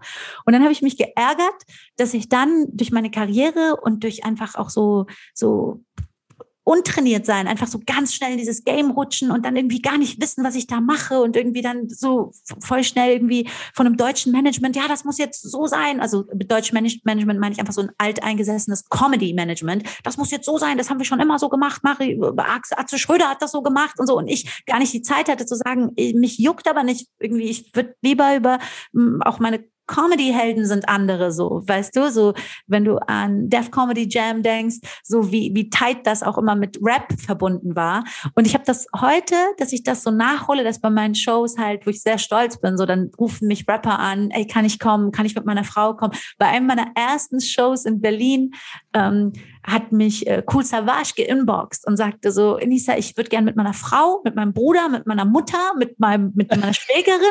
Und ich, ich weiß nicht, ich habe gezittert, Nico. Ich habe zu Hause gezittert. Ich so, ey, das ist Cool Savage. Und er schreibt mir, ich will mit meiner ganzen Familie, mit Frau und Mau und allen kommen. Und dann kam der in meine Minishow da in Berlin vor 100 Leuten und ich hab, weiß noch, ich habe ein Foto mit ihm und habe gesagt, so, der King kam heute zur Show und er schrieb irgendwie so, äh, die Queen, die noch durch die Decke gehen wird oder irgendwie sowas. Und ich habe einfach, ähm, also diese Connection war immer da und auch der Gedanke ähm, eher von Leuten draußen. Also zum Beispiel kam Spectre in, in LA zu einer englischen Show von mir und ähm, kam in die Laugh Factory und hat gemeint, Denisa, du spielst hier jetzt echt auf Englisch? Ich so, ja, Mann. Und ich spiele auch noch so in der, wie heißt das, ähm, äh, Chocolate Sundays. Also da sind fast nur äh, schwarze Comedians, Afro-American Comedians und ähm, ich werde, also werden auch Weiße gebucht und ich bin halt eine von denen, die dort gebucht wird, so. Und Spectre hat das sogar für mich gefilmt. Ich so, Spectre, wenn ich ganz auf, wenn ich gleich auftrete, kannst du meine Kamera halten? Und er so, ja, klar, ich filme das für dich. Und das war 2000, ich meine 16 oder 17. Und dann sagte er zu mir so, Enisa, du bist du musst Musik machen. Und ich sag so, warum sagst du das? Sagt er, ja, weil deine ganze Attitude so, ich kenne keine Frau, die so angstfrei ist wie du. Wie du gehst hier einfach in LA auf die Bühne auf Englisch mit lauter so äh, überkrass guten äh, schwarzen Comedians so und du bist so die Deutsche, die dann, ich so, ja Mann, und dann meinte er so, äh, ich bin so in so Gucci Tracksuit, gehe ich da auf die Bühne. Und dann sagte Spectre so, ähm, du checkst gar nicht, wie Hip-Hop du bist, deine ganze Attitude, dein ganzes Ding. Und das ist so, jemand wie du muss rappen. Und dann habe ich gesagt, nein, das ist mir zu hart, so ich bin zu soft äh, in dem Bereich, auch so stimmlich. Ich bin keine, die so hart, so ich kann es nicht, das ist mir zu, ich bin doch, ich will doch nicht mal Sachen sagen, die unter die Gürtellinie Linie gehen, so außer irgendwie ich ich äh, klar ich schimpfe, ich sag mal fuck oder so, aber ich mache zum Beispiel keine Sets über Sex. So ich mache nichts. Alle weiblichen Comedians, die ich kenne, machen das, machen immer so extrem viele hochprovokativen Sets und ich mache das nicht, ich bleibe immer gesellschaftskritisch. Und dann sagte er so, ja, aber trotzdem, du kannst ja auch Hip-Hop, da bist du ja voll richtig im Hip-Hop und so. Aber es, ich, das ist das, was ich meine. Es kam immer von außen und ich habe und ich glaube, die Parallele wäre das Schreiben. Also ich habe halt gemerkt, ich schreibe, egal ob ich für mein Buch schreiben, egal ob ich jetzt ein Drehbuch fertig geschrieben habe, egal ob ich äh, oft mit Rappern im Studio saß und so und dann gesagt habe, ey, wie wäre es mit der Line, wie wäre es mit der Zeile, nimm doch hier den ganzen Vierer oder so. Und die dann, und ich dann gemerkt habe, so krass, der nimmt das wirklich. Und für mich war das aber so, über, also überrascht, dass ich das kann. Also für mich war es erstmal so, ich habe das erst später entdeckt, dass ich dann gedacht habe, okay, das war wohl gar nicht so schlecht, wenn der den Reim genommen hat oder den das. Aber ähm, ich, ja, da, jetzt merke ich halt, wie sich das alles so langsam so Kennst du das, wenn manchmal am Anfang Sachen keinen Sinn ergeben und plötzlich ergibt das so Sinn und plötzlich merkst du, es widerspricht sich auch gar nicht mehr. Das, was du tust und das, was du tust, passt irgendwie dann doch voll zusammen. So. Und ich, ich, glaube, die, die Entwicklung, die man, die man hat, ähm, auch in, innerhalb ähm, des Genres im Ganzen, sorgen ja auch dafür, dass man vielleicht an bestimmten Punkten auch weiß nicht, für sich selber einen anderen Ansatzpunkt hat, um, um mitzumachen, um sich kreativ zu entfalten, um zu sehen, wie sich Türen öffnen, die vielleicht vorher zu waren. Ja. Ähm, da, da ist vielleicht auch mal ein allgemeiner Blick von dir auf die Szene ganz interessant, wenn wir jetzt eh schon so, so groß sind, weil ich merke, ja. du bist, du bist mittendrin, du, du hast mit vielen Leuten zu tun, du kriegst das alles mit. Ja. Ähm, auch da hat sich deutsche Rap und die, die im Prinzip auch der US-Rap natürlich dann immer schon mit ein paar Jahren Vorlauf auch über die Jahre sehr gewandelt. Wie, wie hast du das über all die Zeit so betrachtet? Also ich finde es erstens mal super. Also ich bin sehr stolz auf die Szene. Ich bin keine, die versucht, das so, so extrem negativ zu sehen. Ja, ich weiß, wir Deutschen, generell wir alle, ich auch, in jedem Bereich, wir sind in Showbusiness-Sachen insgesamt immer so ein bisschen hinterher gewesen. Und ich sage jetzt bewusst Showbusiness, nicht Kunst. So, wir waren immer, ich meine, Deutsche waren auch Dichter und Denker, Deutsche sind krasse Literaten gewesen, krasse Philosophen, alles dabei und auch äh, Musiker, wenn, wenn du jetzt wieder in die klassische Richtung denkst. Aber wir haben dann irgendwann, haben wir nicht wirklich die Kurve und bis heute nicht so die Kurve bekommen fürs Showbusiness. Das hat für mich auch viel kulturelle Gründe. Mir fehlt fehlt das in Deutschland auch immer, dass zum Beispiel allein diese ganze Kultur, ähm, selbst wenn man sich hatet oder so, auf welche Art man das macht, ob man sich Props geben kann. Auch unter uns Comedians sehe ich das oft, dass ich halt, ich sehe ja, ich gucke mir in Amerika so Breakfast Club an und sehe, okay, der Comedian kommt jetzt und sagt was Schlechtes über Kevin Hart und dann sagt der was über Tiffany Haddish und dann, aber selbst wenn die so richtig was Schlimmes über den anderen sagen, kommt immer vorne weg, das ist halt so typisch amerikanische Kultur, kommt so dieses I got mad love for you, bro, and you know, all, yeah, ich, ich habe nur Liebe für dich, ich habe nur Liebe für dich, I got love for you, but das, was du da gemacht hast, war echt shitty und das war scheiße, aber du weißt, you know I love you und so. Und lass uns, und das ist halt einfach, das ist ein kulturelles Ding, das kann man mögen oder nicht mögen, das wird hier im Land oft als Fake abgetan und dann ist das, ja, mhm. aber das ist doch Fake. Und ich sag nein, es ist einfach nur ähm, die Art, wie du etwas etwas sagst. Ich habe das schon ein paar Mal erklärt, dass ich gesagt habe, weißt du, etwas höflich zu sagen oder höflich zu verpacken, ist wirklich einfach nur Kultur. Manche machen es, die Japaner sind übertrieben höflich. Im, im Iranischen gibt es auch ganz viele Sachen, die mir schon zu viel sind, wo man irgendwie hundertmal zu dem anderen sagt, ich bin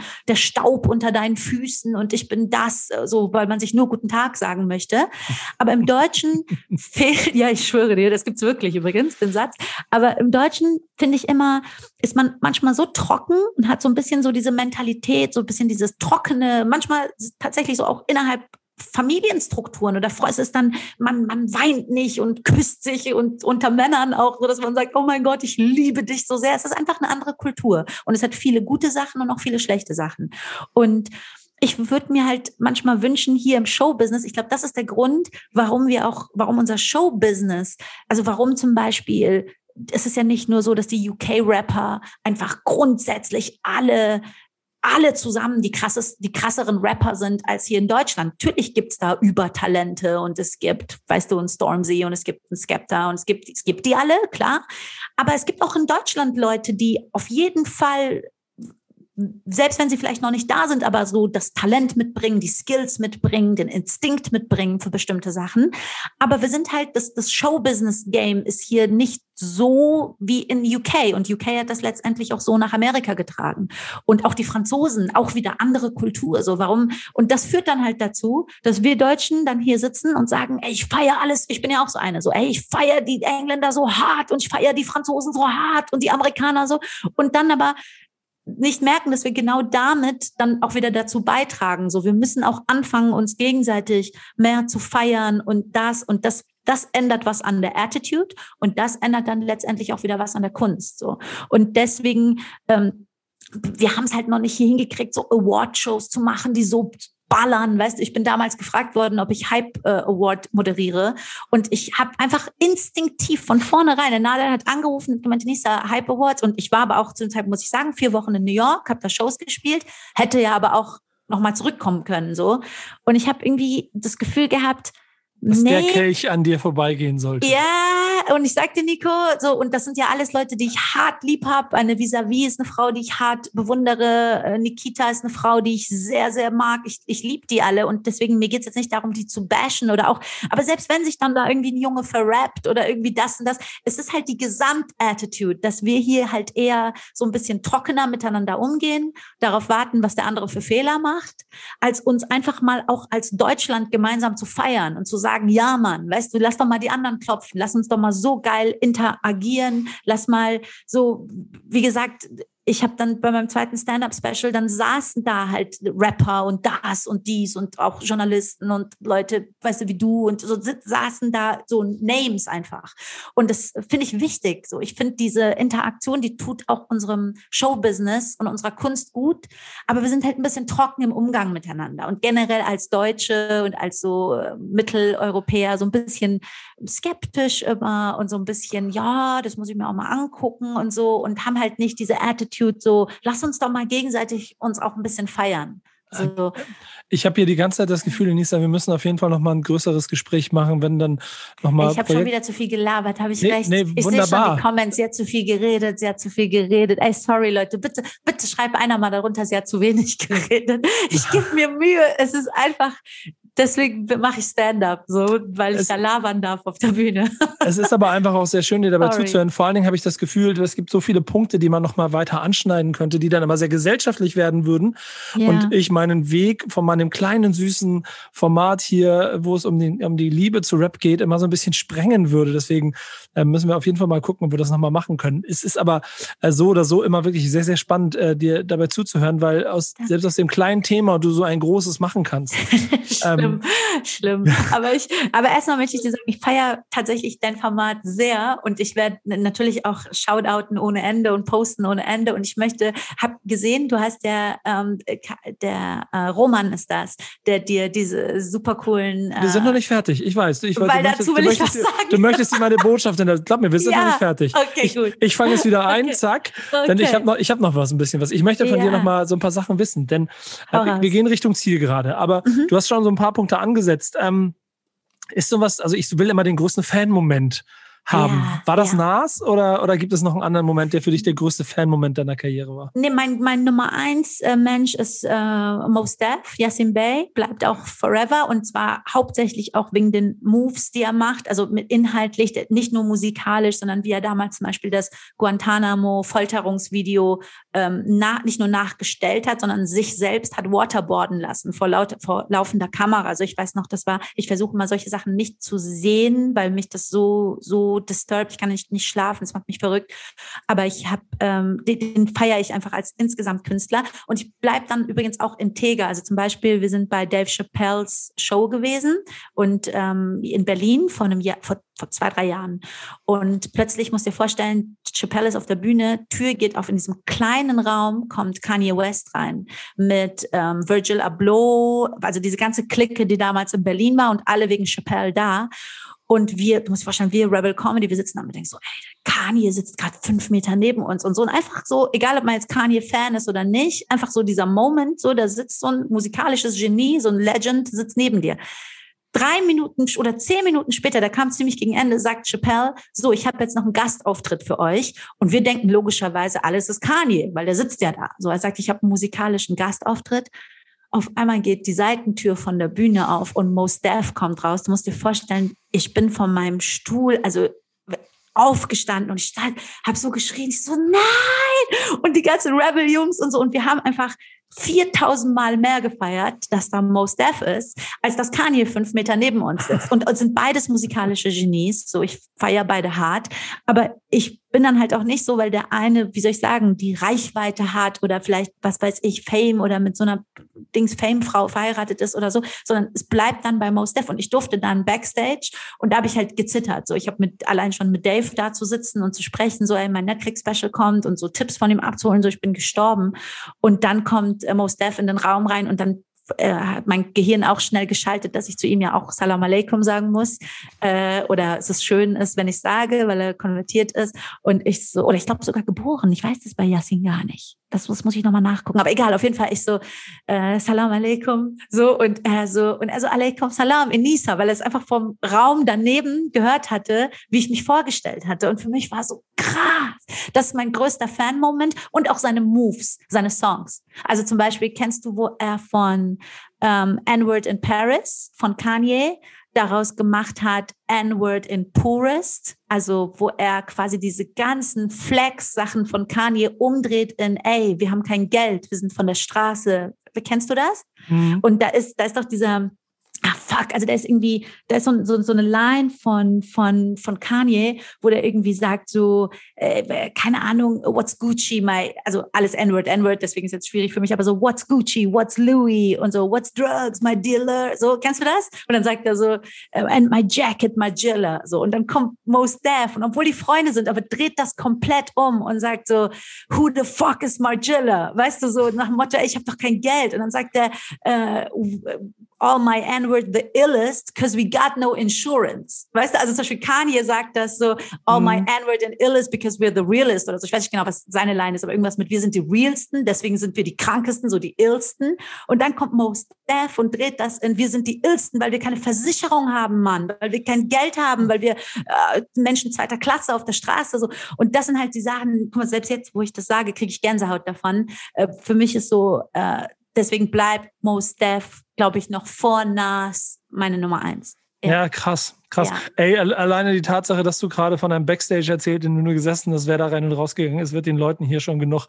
Äh, mir auch. Also da bin ich auch nur einer von den Leuten, glaub mir. Ich werde da halt so, ich verliere nicht meine Ehrfurcht, nur weil ich dann da sitzen darf oder so. Das, ja.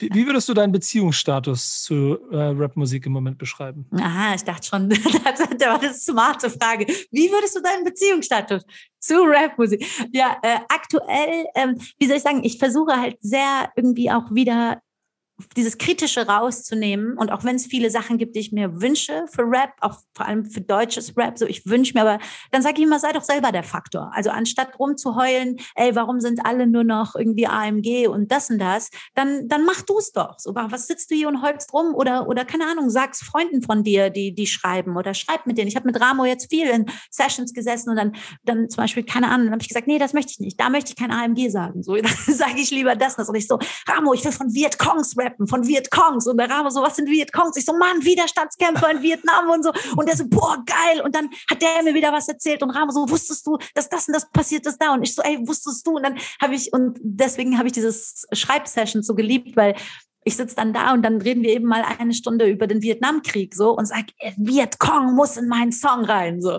Und mein Beziehungsstatus aktuell zu, zu Rap ist, dass ich ähm, aufgehört habe, so zu sagen, ja, oh nein, und die sind alle nur AMG und so, sondern die versuche auch für das zu feiern, was sie sind und denen auch Raum zum Wachstum zu lassen und auch jede Epoche so ein bisschen zu ehren. Ja, es ist eine andere Epoche als irgendwie noch, keine Ahnung, Anfang der 90er in, in, in Harlem so oder in Compton oder sonst wo. Aber das ist, die hat auch ihre Berechtigung. Und dann möchte ich einfach nicht, und ich bin jemand, der halt immer versucht, so, so hungry auch dafür zu sein und nicht, äh, nicht, nicht so durstig, nicht so, weißt du, nicht so thirsty, ist immer ekelhaft, so, wenn du so verzweifelst, irgendwie, das ist so eh ein bisschen so ein Mantra für mich, so, sei hungrig, aber sei nicht durstig. Durstig ist immer ekelhaft, aber sei hungrig, ja. Und deswegen möchte schönes ich. Schönes Bild. Ja, ich, ich liebe das. Das ist so ein Wort, was ich, was ich immer wieder, das kannst du auch kannst du auf alles verwenden. Es gibt Leute, die suchen eine Beziehung, aber die sind so durstig darin. So, sei doch nicht so durstig, sei hungrig, sei ja, ich wünsche mir das, ich werde das, ich habe Feuer, ich sitze da, ich schreibe, ich bin immer noch am Zeitgeist, ich mache das, ich mache dies. Aber dieses thirsty, so, oh, ich muss dabei jetzt sein, dann bin ich raus. So, das ist ekelhaft, das spürst du auch direkt. So. Okay, hungry not thirsty ist der Hungry not thirsty, ja. ja. Ähm, und was ist Rap heute für dich? Ja, Rap ist für mich mehr denn je ähm, verbunden auch mit den anderen Elementen, mit denen ich mich äh, auseinandersetze. Also Rap, habe ich ja zu Anfang gesagt, ist Rebellion. Rap ist ähm, auch einfach, wie kriege ich das am besten in einen Satz? Also einfach, ähm, ich, ich habe mehr denn je, glaube ich, diesen Blick auf auf die Essenz von Rap und wo sie gestartet hat. Und auch wenn ich jetzt die Sachen von jetzt auch sehr feiere und sage, ja, sie haben ihre Berechtigung, sie haben ihre, ich kann nicht nur alles so kritisch betrachten und irgendwie alles direkt schlecht machen, was rauskommt und an allem was auszusetzen haben, was ja viel heutzutage so ist im Hip-Hop, so ah, alles schlecht, alles schlecht und so.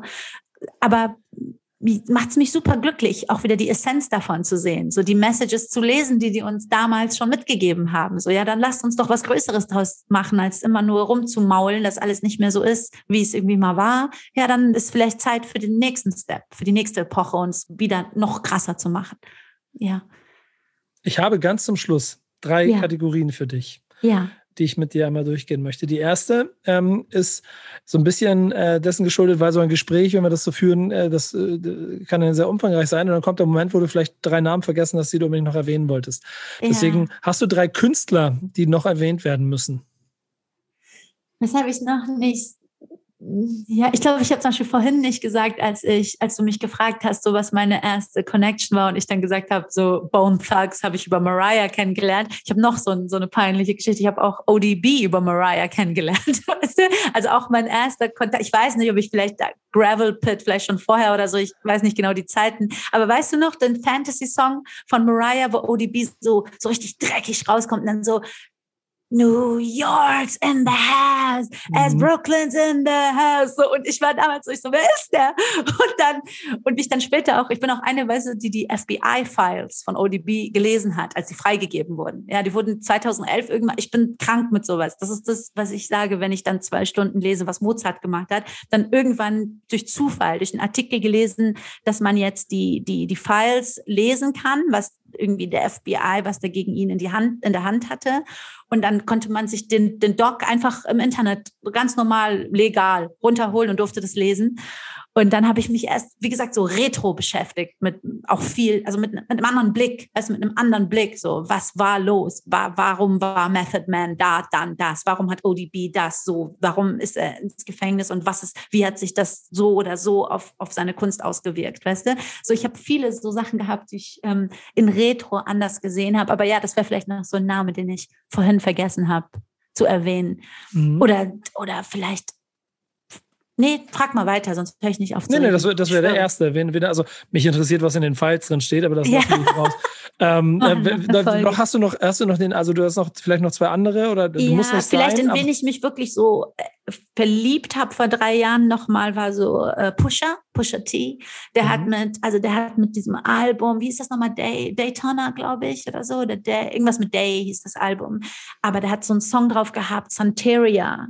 Und das hat mich so also es hat mich einfach wirklich so gekillt. Also ich habe das Gefühl gehabt, dass er auch einer so der wenigen ist, der auf diese neuen Sachen so extrem gut flowen kann. Also zum Beispiel hat mich das, das letzte Album von Nas hatte mich so ein bisschen enttäuscht, weil ich irgendwie so das Gefühl hatte, so diese neueren Beats passen nicht zu seinem Flow. Das 2020er Album? Nee, nicht 2020, das von das 2018 davor, ne? war das. Ja, ja. genau. Bin das von 2018 war so, ich, ich habe so krass mich gefreut, habe Merch davon gekauft und so und habe irgendwie gedacht so, oh mein Gott.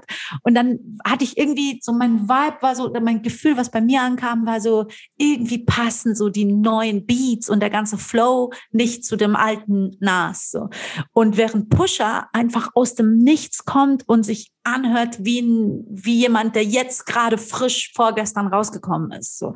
Und das war für mich dann auch, und dann habe ich zum Beispiel wegen ihm, ich hatte den vorher gar nicht so auf dem Schirm, aber dann irgendwie mal geguckt, ey, wie war das vorher? Und wie ist dieser ganze Beef entstanden? Und wie ist das, warum war überhaupt da mit Lil Wayne das und das? Warum ist das so groß geworden? Warum ist dann über Lil Wayne der ganze Beef mit, mit, mit dem groß geworden und so? Und dann, das ist manchmal auch einfach so spannend. Du kannst auf Wikipedia manchmal stundenlang lesen und dann merkst du, dann stand zum Beispiel bei Pusher, bei diesem, bei diesem riesen Beef, den die da hatten, stand, dass, ähm, dass es losging mit so Hoodies. Die hatten zuerst damals die Hoodies getragen, äh, so, und dann hatten die andere Gang hat auch die Hoodies getragen und dann haben die angefangen, in irgendwelchen Interviews zu fronten, so, ey, was tragen die jetzt diese Hoodies? Wir haben die zuerst getragen. Und daraus ist dann ein 20 Jahre alter Beef, der sich dann im Daytona-Album dann noch fortsetzt, so, weißt du? Wo du denkst, so, äh, wo du denkst, mit Drake auch, ne? Wo du irgendwie ja, genau. so denkst, so, was, was passiert da, Alter? Und ja, manchmal macht es halt Spaß, so als Erwachsener sich retro mit so Sachen auseinanderzusetzen und zu denken, so, ey, krass. Und deswegen ist Pusher auch so ein Name, der bei mir gerade auch ganz oben steht seit dem Daytona-Album, so dass ich gesagt habe, so geil gemacht, so wirklich auch geil produziert von Kanye und so, aber geil gemacht. Ja. Ähm, hast du noch einen dritten Namen? Übrigens, ähm, neues Album kommt, ne? Aber hast du noch einen dritten Namen? Echt? Das wusste ich zum Beispiel gar nicht. Ja. Neues Album kommt? Ja, ja. Okay, so, wusste ich nicht. Soll 2021 kommen. Warten wir mal drauf.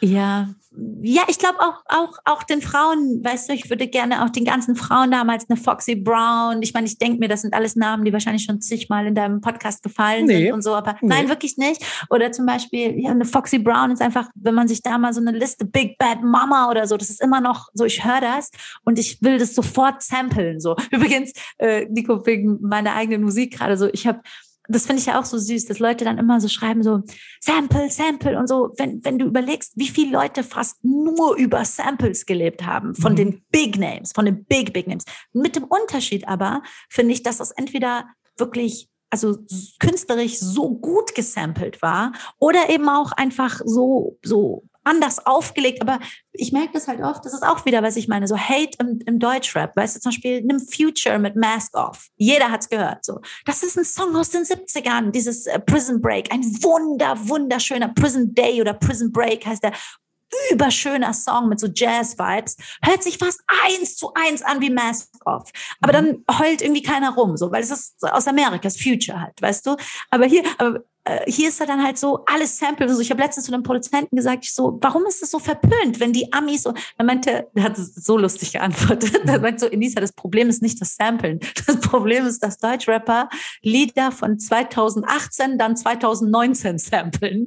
Und so. Und ich, also ich, der ist ein sehr, sehr süßer, lieber Producer eigentlich, aber ich habe mich so totgelacht, meinte so, ja, weil die, das, die, die haben nicht mal irgendwie die Mühe, sich den, den über Jazz-Vibe aus den Mitte 60ern rauszusuchen, sondern irgendwie dann wird von letzten Jahr was genommen. Das, das ist, das, das, das ist ja aber genau an. das Problem, weil, weil also da, da, da machst du ein großes Fass auf, ne? Das, aber Echt? das, das, das, genau das passiert. Wenn, und, und das, was mir Leute zum Beispiel, ich kann sagen, unserer Generation, die damit anders ja. aufgewachsen sind, ja, ja, auch ein anderes, äh, gerade wenn sie die Musik gemacht haben, einen anderen Stolz und eine Ehre ihrer Mucke Voll. gegenüber hatten. Voll. Ähm, und dieses Sampling da bedeutet hat, ich finde den Song und ich suche die Stelle, die keiner kennt und interpretiere sie neu oder nehme Voll. sie von mir aus auch ganz, aber mache etwas komplett Neues daraus. Und heute wird einfach die Melodie wirklich Richtig. tick, tick, tick, tick, tick, tick, wird übernommen und dann zack, deutscher Tox drüber und dann landet man bei Chlorona und deutsche bis Fresh. Genau, da bin ich auch 100% bei dir. Also 100% bei dir meine ich mit, gib den Leuten noch ihre Props. Also hör auf, dann offensichtliches Sample dann nicht mal zu benennen oder so. Zum Beispiel, ich habe jetzt mit, mit Ramo an so einem ersten Song geschrieben, den wir vielleicht sogar bald rausbringen. Und der, also was ist mhm. vielleicht, der kommt bald raus. Und da ist zum Beispiel mittendrin nur so ein Melodie, also es ist ein ganz anderer Beat, ganz anders, alles ganz anders. Nur in der Mitte ist so ein, kennst du wie so ein Melodie-Sample. Also wir haben nur so an einer Stelle, wo wir von Drake Marvin's Room, die, das, die Melodie, aber so richtig bewusst, also in your face, nicht versteckt, nicht irgendwas. Und nur an einer Stelle, wie so ein Break, so wie so ein Shoutout an denen so. Und die Leute haben es auch natürlich sofort erkannt, aber auch so gefeiert. Die haben mir so drunter geschrieben, boah, das ist jetzt nicht mehr Marvin's Room, das ist Enisas Room und so. Aber für mich ist so voll wichtig, dass das so mit der, mit dem größten Respekt und der Ehrfurcht und auch der Benennung. Also auch ganz klar, also nicht zu sagen, ach echt, habe ich aber nicht gehört, wirklich oder so. Das ist dann das, was mich auch aufregen würde. Aber Nico, davon sind auch die Amis nicht frei. Ne? Weißt du noch, das weiß ich halt, weil es Middle Eastern Stuff war wieder, wo Jay-Z damals dieses Big Pimpin gemacht mhm. hat, was bis heute einer meiner allerliebsten Songs und überproduziert. Aber hat diesem ägyptischen Sänger, diesem Hafiz Abdel so und so, das ist so ein, das ist so ein Legend, Legend, über Legend in Ägypten, hat sich über Jahre geweigert, irgendwie das Geld dahin zu zahlen. Also ich glaube nicht, dass das Jay-Z persönlich war, das war irgendwie dann so Labels untereinander haben gestritten.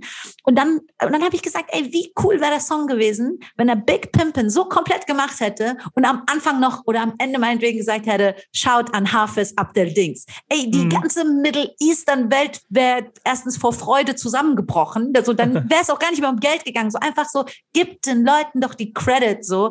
Und ich bin zum Beispiel jemand, der super viele so Sample-Ideen im Kopf hat. So, ich habe zum Beispiel mit mit mit äh, Ramo habe ich ihm einen meiner All-Time-Favorite persischen Beats gegeben von so einer Oldschool persischen Sängerin, die, ähm, also was ist gegeben? Also den habe ich vorgeschlagen und den haben wir dann äh, so ver 808 so, den haben wir ver 808 und der, ähm, das ist ein Song, das ist zwar ein iranischer Song, aber der lief auf Jay-Z und Beyoncés Hochzeit. Es war der einzig ausländische Song, der bei Jay-Z's und Beyoncés Hochzeit lief und den hab, haben wir dann halt versampelt und haben den Yin und Yang genannt. Der ist noch nicht fertig, der ist noch vollkommen rough und so am Anfang, aber ich finde Samplen voll die geile Sache, aber, all, all, aber so wie du gesagt hast, so, mach es, mach was was Neues draus, mach was mhm. Krasses draus, mach es mit dem, mit dem Respekt, mit der Ehrfurcht und nicht dieses, ach echt, das wusste ich aber gar nicht. So, das ist so weird allein die Geschichte, dass du weißt, welche Songs auf der Hochzeit gespielt worden, ist schon wieder so nerdig, das macht es auf jeden Fall. Ja, aber du musst dir vorstellen, da sind zwei Welten, die ich liebe, aufeinander getroffen, weil ja. ich habe dann irgendwann mal gehört, ey, hast du, hast du, geleakte Videos von der Hochzeit auch bekommen? Nein, es ist tatsächlich die NY Times, äh, da folge ich auch, die hat damals so eine, hat erzählt, Jay-Z und Beyoncé haben geheiratet und die haben eine,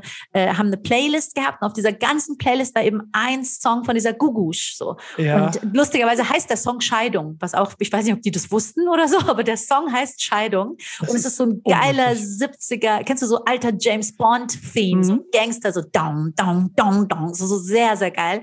Und dann habe ich zu Ramo gesagt, ich so, ey, das ist ein Song, den ich unbedingt mal verbieten möchte, so. Und äh, den, den haben wir dann so, ja, also ich habe sehr viele Ideen, aber ich, die sollten genau das, was du sagst, soll halt nicht sein. Dieses, ey, ich habe von letztes Jahr was genommen, habe es genauso gemacht, habe am besten noch die Lyrics halb umgeschrieben, aber gebe es dann nicht mal zu. Das, dann werde ich auch wütend. Also dann denke ich auch so, ist der Kunst gegenüber nicht fair. Ja, so. Sample Clearing wird noch spannend bei dir, glaube ich, wenn dann irgendwann mal ein Release kommt. Aber ich, ich glaube auch, also ich habe, ich kenne Gugus Manager, die Frau ist inzwischen 75 oder so. Vielleicht kriege ich, kann, kann, ich das irgendwie. Dann, wie gesagt, ich lerne das ja jetzt erst. So, was ist mit einem Melodie-Sample? Darf ich da kurz irgendwie so wie so Props, wie so ein kleines Props reingeben und dann wieder rausgehen oder nicht? Aber ich habe gute Leute um mich rum. Mein, mein, mein Manager ist durch und durch Hip-Hop, macht Musikvideos und so. Und die Leute, mit denen ich tight bin aus dem Game, sind alle Leute, die so ein krasses Musikverständnis haben. So auch teilweise dann, wo ich denke, die sind so unterschätzt. So, weißt du, jemand, zum Beispiel auch, auch Jalil ist so ein Mensch, den ich zum Beispiel, wo ich immer denke, so, den kann ich einen Song schicken und der sagt mir in zwei Sekunden, das ist ein Sample von dem und dem Blues-Song von 1948 und so. Ich sag, Bruder, ich sag, warum, äh, weißt du, warum nutzt du das alles nicht? Warum frag ich dich das? Und dann, dann, also wo ich dann denke, so dein Musikwissen ist so krank einfach. Aber ja, und das, das wünsche ich mir einfach, dass so Leute, die dieses, die diese Ehrfurcht vor dieser Musik haben und auch weißt du, so musikalisch auf solche Sachen achten, äh, dass die einfach den Respekt bekommen und den, den, da auch vielleicht auch mehr Plattform bekommen. Das wünsche ich mir. Den Respekt bekommt bei uns auch noch jemand und deswegen kommen wir zu einer nächsten Rubrik. Ja. Jetzt geht's schneller. Das ist eine ja. sogenannte Real Talk Rubrik. Ich gebe ja. dir jetzt äh, fünf äh, Entweder-Oder-Fragen und du musst dich für eine Seite entscheiden. Oh Gott, ich bin doch der Schlimmste, Nico. Ich kann doch nicht meine Fresse halten. Ich ja, doch, aber das jeder Sache um 17 das, Jahre das, Geschichte erzählen. Ja, wollte ich gerade okay. sagen. Deswegen werden wir gucken, wie lange das jetzt ist. Also es wird okay. dann das längste Real Talk äh, oh Entweder-Oder-Spiel in der Geschichte dieses Formats. Deutschrap oder international?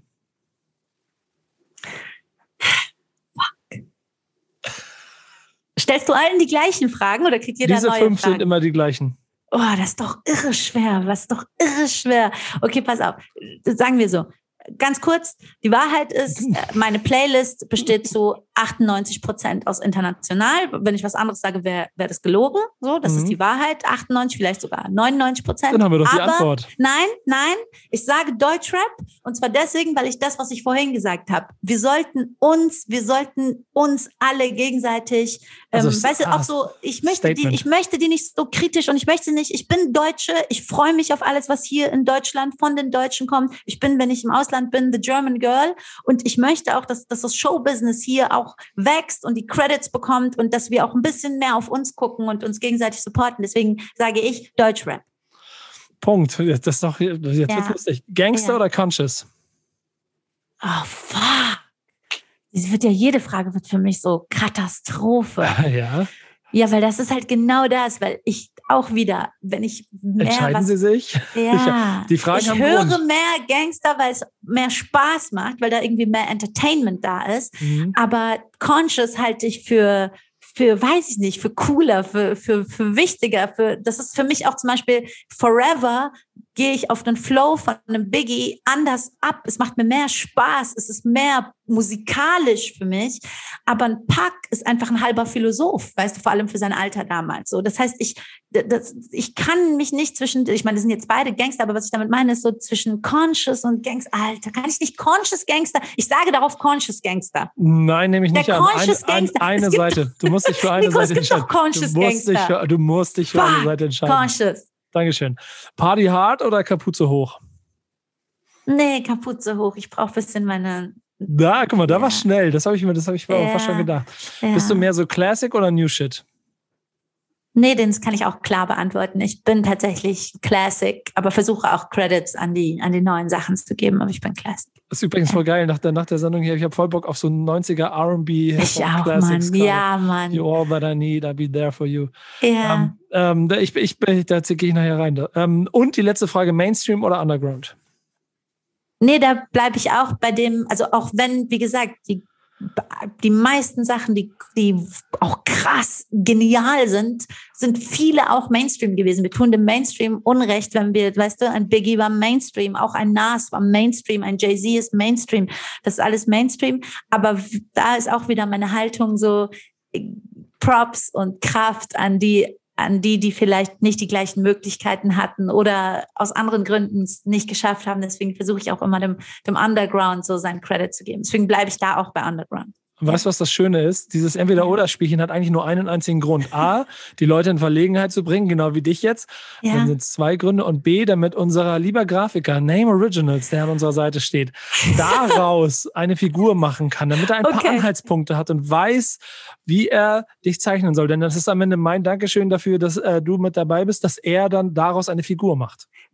Super, dass du es sagst, Nico. Ich habe es ja vorhin schon am Telefon gesagt. Dann hast du gesagt, nein, sag's bitte, am, sag's bitte im Podcast. Äh, ich muss an Name Originals was richten. Bruder, du bist so. Guck mal, das ist jetzt so personally zwischen Enisa und Name Originals. Ich, ich gehe einen Schritt zur Seite, klär das mal kurz unter weil, euch. Äh, guck mal, bitte ehrlich, er ist so, es ist so ein über, jeder muss bitte auf seine Seite gehen bei Instagram, Name Originals. Äh, guckt euch das an, findet ihr über Nico seine Seite oder auch so. Er ist, und ich werde ihn auch posten bei mir in der Story. Er ist ein so heftig talentierter, wirklich mit so einem unique Style. Also er ist so wirklich so wie er zeichnet, du merkst, er ist aus einer Era, die, er hat einfach Plan, er hat Plan von dem, was er macht. Aber Bruder, warum machst du bei jedem 50 Jahre an Altersjahre dazu? Vor allem die ganzen Frauen, wir sind doch eitel, Mann. Ich, ich muss sein Bild, ich kann das gar nicht uploaden, ich muss das erst durch drei Filter schicken, durch drei Instagram-Filter. Ich habe so Angst vor seinem Bild, deswegen, ich, das ist für mich jetzt ein, ich wende mich persönlich an Name Originals, Roman heißt er, ne? Ja. Ich wende mich persönlich an Roman. Roman Roman, bitte, ich bitte dich darum, mach mich ein bisschen, mach mir so ein Babyface, ja? Mach mir bitte nicht diese Augenringe, die bei dir Standard sind, die du da bei allen dazu machst. Auch wenn es so dein, dein übergeiler Style ist, so mach einen Remix aus deinem Style und äh, zwei Dings davor. Es, es ist total lustig. Ähm, ich jedes Hat schon mal, mal jemand gesagt? Ja, ich regelmäßig und ich kriege trotzdem immer mal Augenringe des Todes und sehe mit meinem grauen Bart dann halt nochmal 100 Jahre älter aus. Ja, Mann. Aber ähm, es ist der Style, deswegen mal gucken, ob er es durchzieht. Nee, ich, also er muss sich, er muss im Style natürlich, da muss er mich vielleicht als Baby zeichnen, damit dieses Baby dann plus die Jahre, die er immer dazu macht, damit es dann irgendwie passt, weißt du? Aber egal, ich feiere seine Sachen wirklich sehr, sehr, also es ist sehr, sehr geile, sehr geile Sachen, die er da macht. Ich glaube, also wir hatten, wir hatten nochmal Katjana Gerz ähm, als, mhm. als Gast. Ähm, und ich habe auch das Gefühl, wenn ich so ein bisschen weiter zurückgucke, er hat eigentlich bei allen Frauen bei weiblichen Gästen immer so ein bisschen darauf geachtet, dass die Augenringe nicht ganz so hart sind. Wir Typen kriegen halt wirklich hier über. Ja, aber er macht auch so, er macht ja in das Gesicht so richtig, also er macht so, ein, so wie so ein, oh, also so rough. Ich glaube, das ist ja. ja auch der Style. Das wird so rough und cool, aber es wird auch gleichzeitig so, als hätte man irgendwie, wäre man nicht ganz über die Cracksucht hinweggekommen. So, weißt du, es ist so ein bisschen so irgendwas in between, so ja. Rehab und äh, Rehab und Hip Hop. So, aber ich, egal, schaut an ihn, er macht sehr geile Sachen. Ich bin sehr gespannt auf mein Bild. Ja, ich freue mich drauf. Jetzt habt ihr es ja schon gesehen, wenn ihr das hier gehört habt. Deswegen brauchen wir jetzt am Ende noch drei Songs für die DFP Playlist und dann bist du. Was mache Okay, pass auf. Ich, ähm, ja, ich hatte so ein bisschen überlegt, ob ich jetzt, ob ich jetzt ganz tief in meine Underground-Situation greife und dann irgendwie so Songs nenne, weil sie dann sehr, sehr, weil sie vielleicht nicht so viele Leute kennen, aber das mache ich nicht. Ich will auch an dieser Stelle dann einfach, ich habe jetzt so viel gesagt, dass ich immer für die Underdogs und für die Kleinen bin, aber man muss auch mal das ehren, was sehr geil war. Deswegen würde ich nehmen Warren G. Regulate, weil das immer mhm. noch, ja, weil das einfach was auslöst, weißt du, weil es auch dann würde ich nehmen, ich glaube tatsächlich muss rein Lunis I Got Five on It. So den, den, der ja nirgendwo auch auf keiner Party fehlen darf und so, aber weil er bei uns allen auch was auslöst. So, das ist für uns einfach auch das. Und dann nehme ich vielleicht tatsächlich ähm, If I Ruled the World, würde ich nehmen. Oder Tupac Changes vielleicht. Was sagst du? Ich sag, zwischen Changes, aber Changes wäre für mich nur inhaltlich. Was ist wieder Tupac? Das ist lyrisch geil, aber musikalisch wäre ich safe bei If I Ruled the World. Also bleibe ich Jetzt erzähle ich dir eine kleine Geschichte. Ähm, ähm, in dieser ganzen Black Lives Matter äh, Black Lives Matter also Thematik, ne? Ja. Die dann habe ich natürlich auch jedes Video versucht mir anzugucken und immer in, in, so viel wie möglich mitzubekommen. Und es gab eins, das ich mitgekriegt habe, wo in, in auch dieser tiefsten Erschütterung, die ich hier auch gespürt und erlebt habe und der ich irgendwie auch ein, aus Ohnmacht heraus irgendwie eine Antwort geben wollte, bin ja. ich auf so ein Video gestoßen, wo du gesehen hast, dass da Tausende, wirklich, da waren tausende Menschen auf der Straße, ähm, mhm. demonstriert haben, aber halt nicht wütend und nicht geschrien und, und was sie dann ja auch machen sollen an anderen Stellen. Aber an dem, in dem Video haben sie alle Changes von Tupac gesungen. Ich kriege jetzt, ich krieg jetzt Gänsehaut, wenn ich das, wenn ich dann denke. Ja. Ähm, und hatte danach so ein Flash und bin, war beruflich unterwegs und bin mit dem Auto durch, durch die Nacht gefahren und habe, glaube ich, 100 Mal Changes von Tupac hinterher gehört. Und seitdem, also es ist einfach Wahnsinn. Ich, ich, weiß nicht, ob du das kennst. Also das Voll, ich sehe auch gerade dein Gesicht hier. Ich sehe, wie du, wie du, wie dir das so richtig nahe geht. Und ich habe auch Gänsehaut vom Zuhören bekommen. Aber ja, das ist halt das, was ich meine. Wenn du plötzlich die Essenz davon begreifst, die, die richtige Essenz, so wo die, die, ja, irgendwo den göttlichen Spirit aus dem heraus Pack das geschrieben hat und nicht einfach nur, weil es cool ist oder weil wir wissen, wir müssen Pack feiern oder so, sondern weil es wirklich begreifst. So. Und ja, von ja. daher bleibt, also dann, dann nehme ich Changes und If I the World auf meine Eins und dann nehme ich noch Regulate. Und dann, jetzt habe ich nichts von Biggie drin und jetzt habe ich so viele Sachen nicht drin. Aber ja, da musst du eine, eigene, musst eine eigene Playlist Ich hätte auch eine machen. Frau nennen müssen, auch einfach so, weil es auch nicht zu kurz kommen darf. Aber dann nehme ich Lauren Hill noch rein vielleicht. Ach, die ist ja drin mit If I Ruled the World, ja Lauren ja, Hill genau. auch drin. Okay, komm. Ich halte ja. mal die Fresse. Ja, ist. so, ich, ich, ich, übrigens zu der Tupac-Biggie-Diskussion kann ich auch immer sagen, Biggie ist ich bin eigentlich Biggie, weil New York und irgendwie. Ja, Mann. Aber Tupac ist halt einfach, also ich, für mich, ich, ich sehe, glaube ich, Tupac anders, als ihn die ganzen Straßenrapper sehen, die ja. den krassen Thug Life Gangster drinnen sehen und ich sehe halt diesen Thug Life Typen. Richtig. Der, der, der da so viel, so viel Weisheit, wie du schon vorhin gesagt hast, Philosoph. in jungen Jahren ja. über, über Songs gebracht hat ähm, die er, glaube ich, selber gar nicht handeln konnte in seinen jungen Jahren. Und das Voll. kommt über die Jahre erst raus. Also und nicht vergessen, ich meine, die waren 25, 24. Ja. Das heißt, ich denke immer so, was wäre geworden, wenn der, wie, wie, was wäre, vielleicht auch, keine Ahnung, vielleicht hätte er auch so einen harten Downfall gehabt und wir hätten dann, also vielleicht war auch sein, seine göttliche Bestimmung genau das, weil wir dann vielleicht dann, kennst du ja, wie oft dann Leute so ihre Legacy verlieren und Leute sich über die lustig, ich erinnere mich an late Michael Jackson, jetzt unabhängig von ähm, dem Skandal um ihn und da, also was jetzt da daran war und falsch oder wie auch immer, das meine ich gar nicht, sondern auch so, dass Leute sich auch den einfach so als, als, als nicht mehr als Legacy so, so ernst genommen haben, also musikalisch jetzt, nur musikalisch so. Und deswegen vielleicht war es auch Schicksal von manchen Großen früher zu gehen, damit die eben diese Legende auch beibehalten so. Aber wer weiß, was noch gekommen wäre, keine Ahnung. Ja, genau. Also 100 Prozent. Ey, komm, ich, ich merke, wir könnten noch anderthalb Nico, Stunden ich kann noch eine ganze Stunde und jetzt werden irgendwelche sagen, die hat zu viel gelabert, die hat so viel. Ich habe so Ach, extra soll, versucht, soll, wenig zu labern. Aber ich, ich, ich meine das ernst. Irgendwann, äh, du hast es ja schon ein paar Mal durchscheinen lassen. Irgendwann wird es bei dir ja, und es gibt ja auch so ein Posting von dir, wo du das angekündigt hast, irgendwann wird ja mal Musik kommen. Und wenn dann. Sehr schnell bald. Ja, ja genau. Mein, mein, erster Kurzfilm kommt jetzt und das Ganze ist auch, auch so über die Idee entstanden, dass ich gesagt habe, der Kurzfilm braucht einen Soundtrack. Und warum nicht auch erst auch gute Künstler fragen und auch selber dran sitzen? Und so kam die Idee. Und es wird tatsächlich sehr hart auch in diese Richtung gehen, die mich eben beeinflusst hat, wenn es plötzlich, wenn es diesen Remix gab aus Soft und Hard und diesen Remix gab von R&B, wo ein bisschen Rap auch. Heute feiere ich zum Beispiel. Hast du schon äh, äh, Judas and the Black Messiah gesehen? Den Film jetzt aktuell mit einem Killer-Soundtrack nee. auch da ist auch der Song von Nipsey und Jay-Z jetzt auch mit drin. Das ist der Film über das, wie Fred Hampton ermordet wurde von der amerikanischen Polizei, von den Black Panthers, wie der einfach wirklich einfach ich will jetzt nicht spoilern, aber das weiß man ja, ist jetzt wie wenn ich über Malcolm X rede, so wie der erschossen wurde.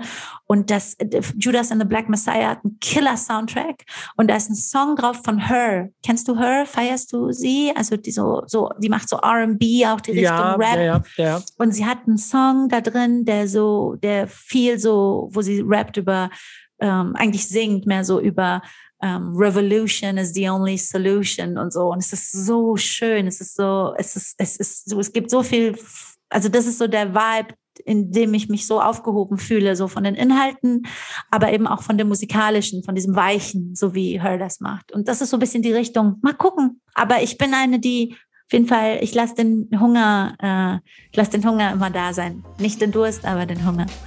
Das sind die ja. besten Schlussworte. Inisa, vielen, vielen Dank, dass Danke, du hier Nico. Gast warst. War mir eine Ehre. Was ist Rap für dich? War mir eine große Ehre. Bis bald, bis, bis dann, zur nächsten bis Folge. Dann. Tschüss. Ciao. Dieser Podcast wird produziert von Podstars bei OMR.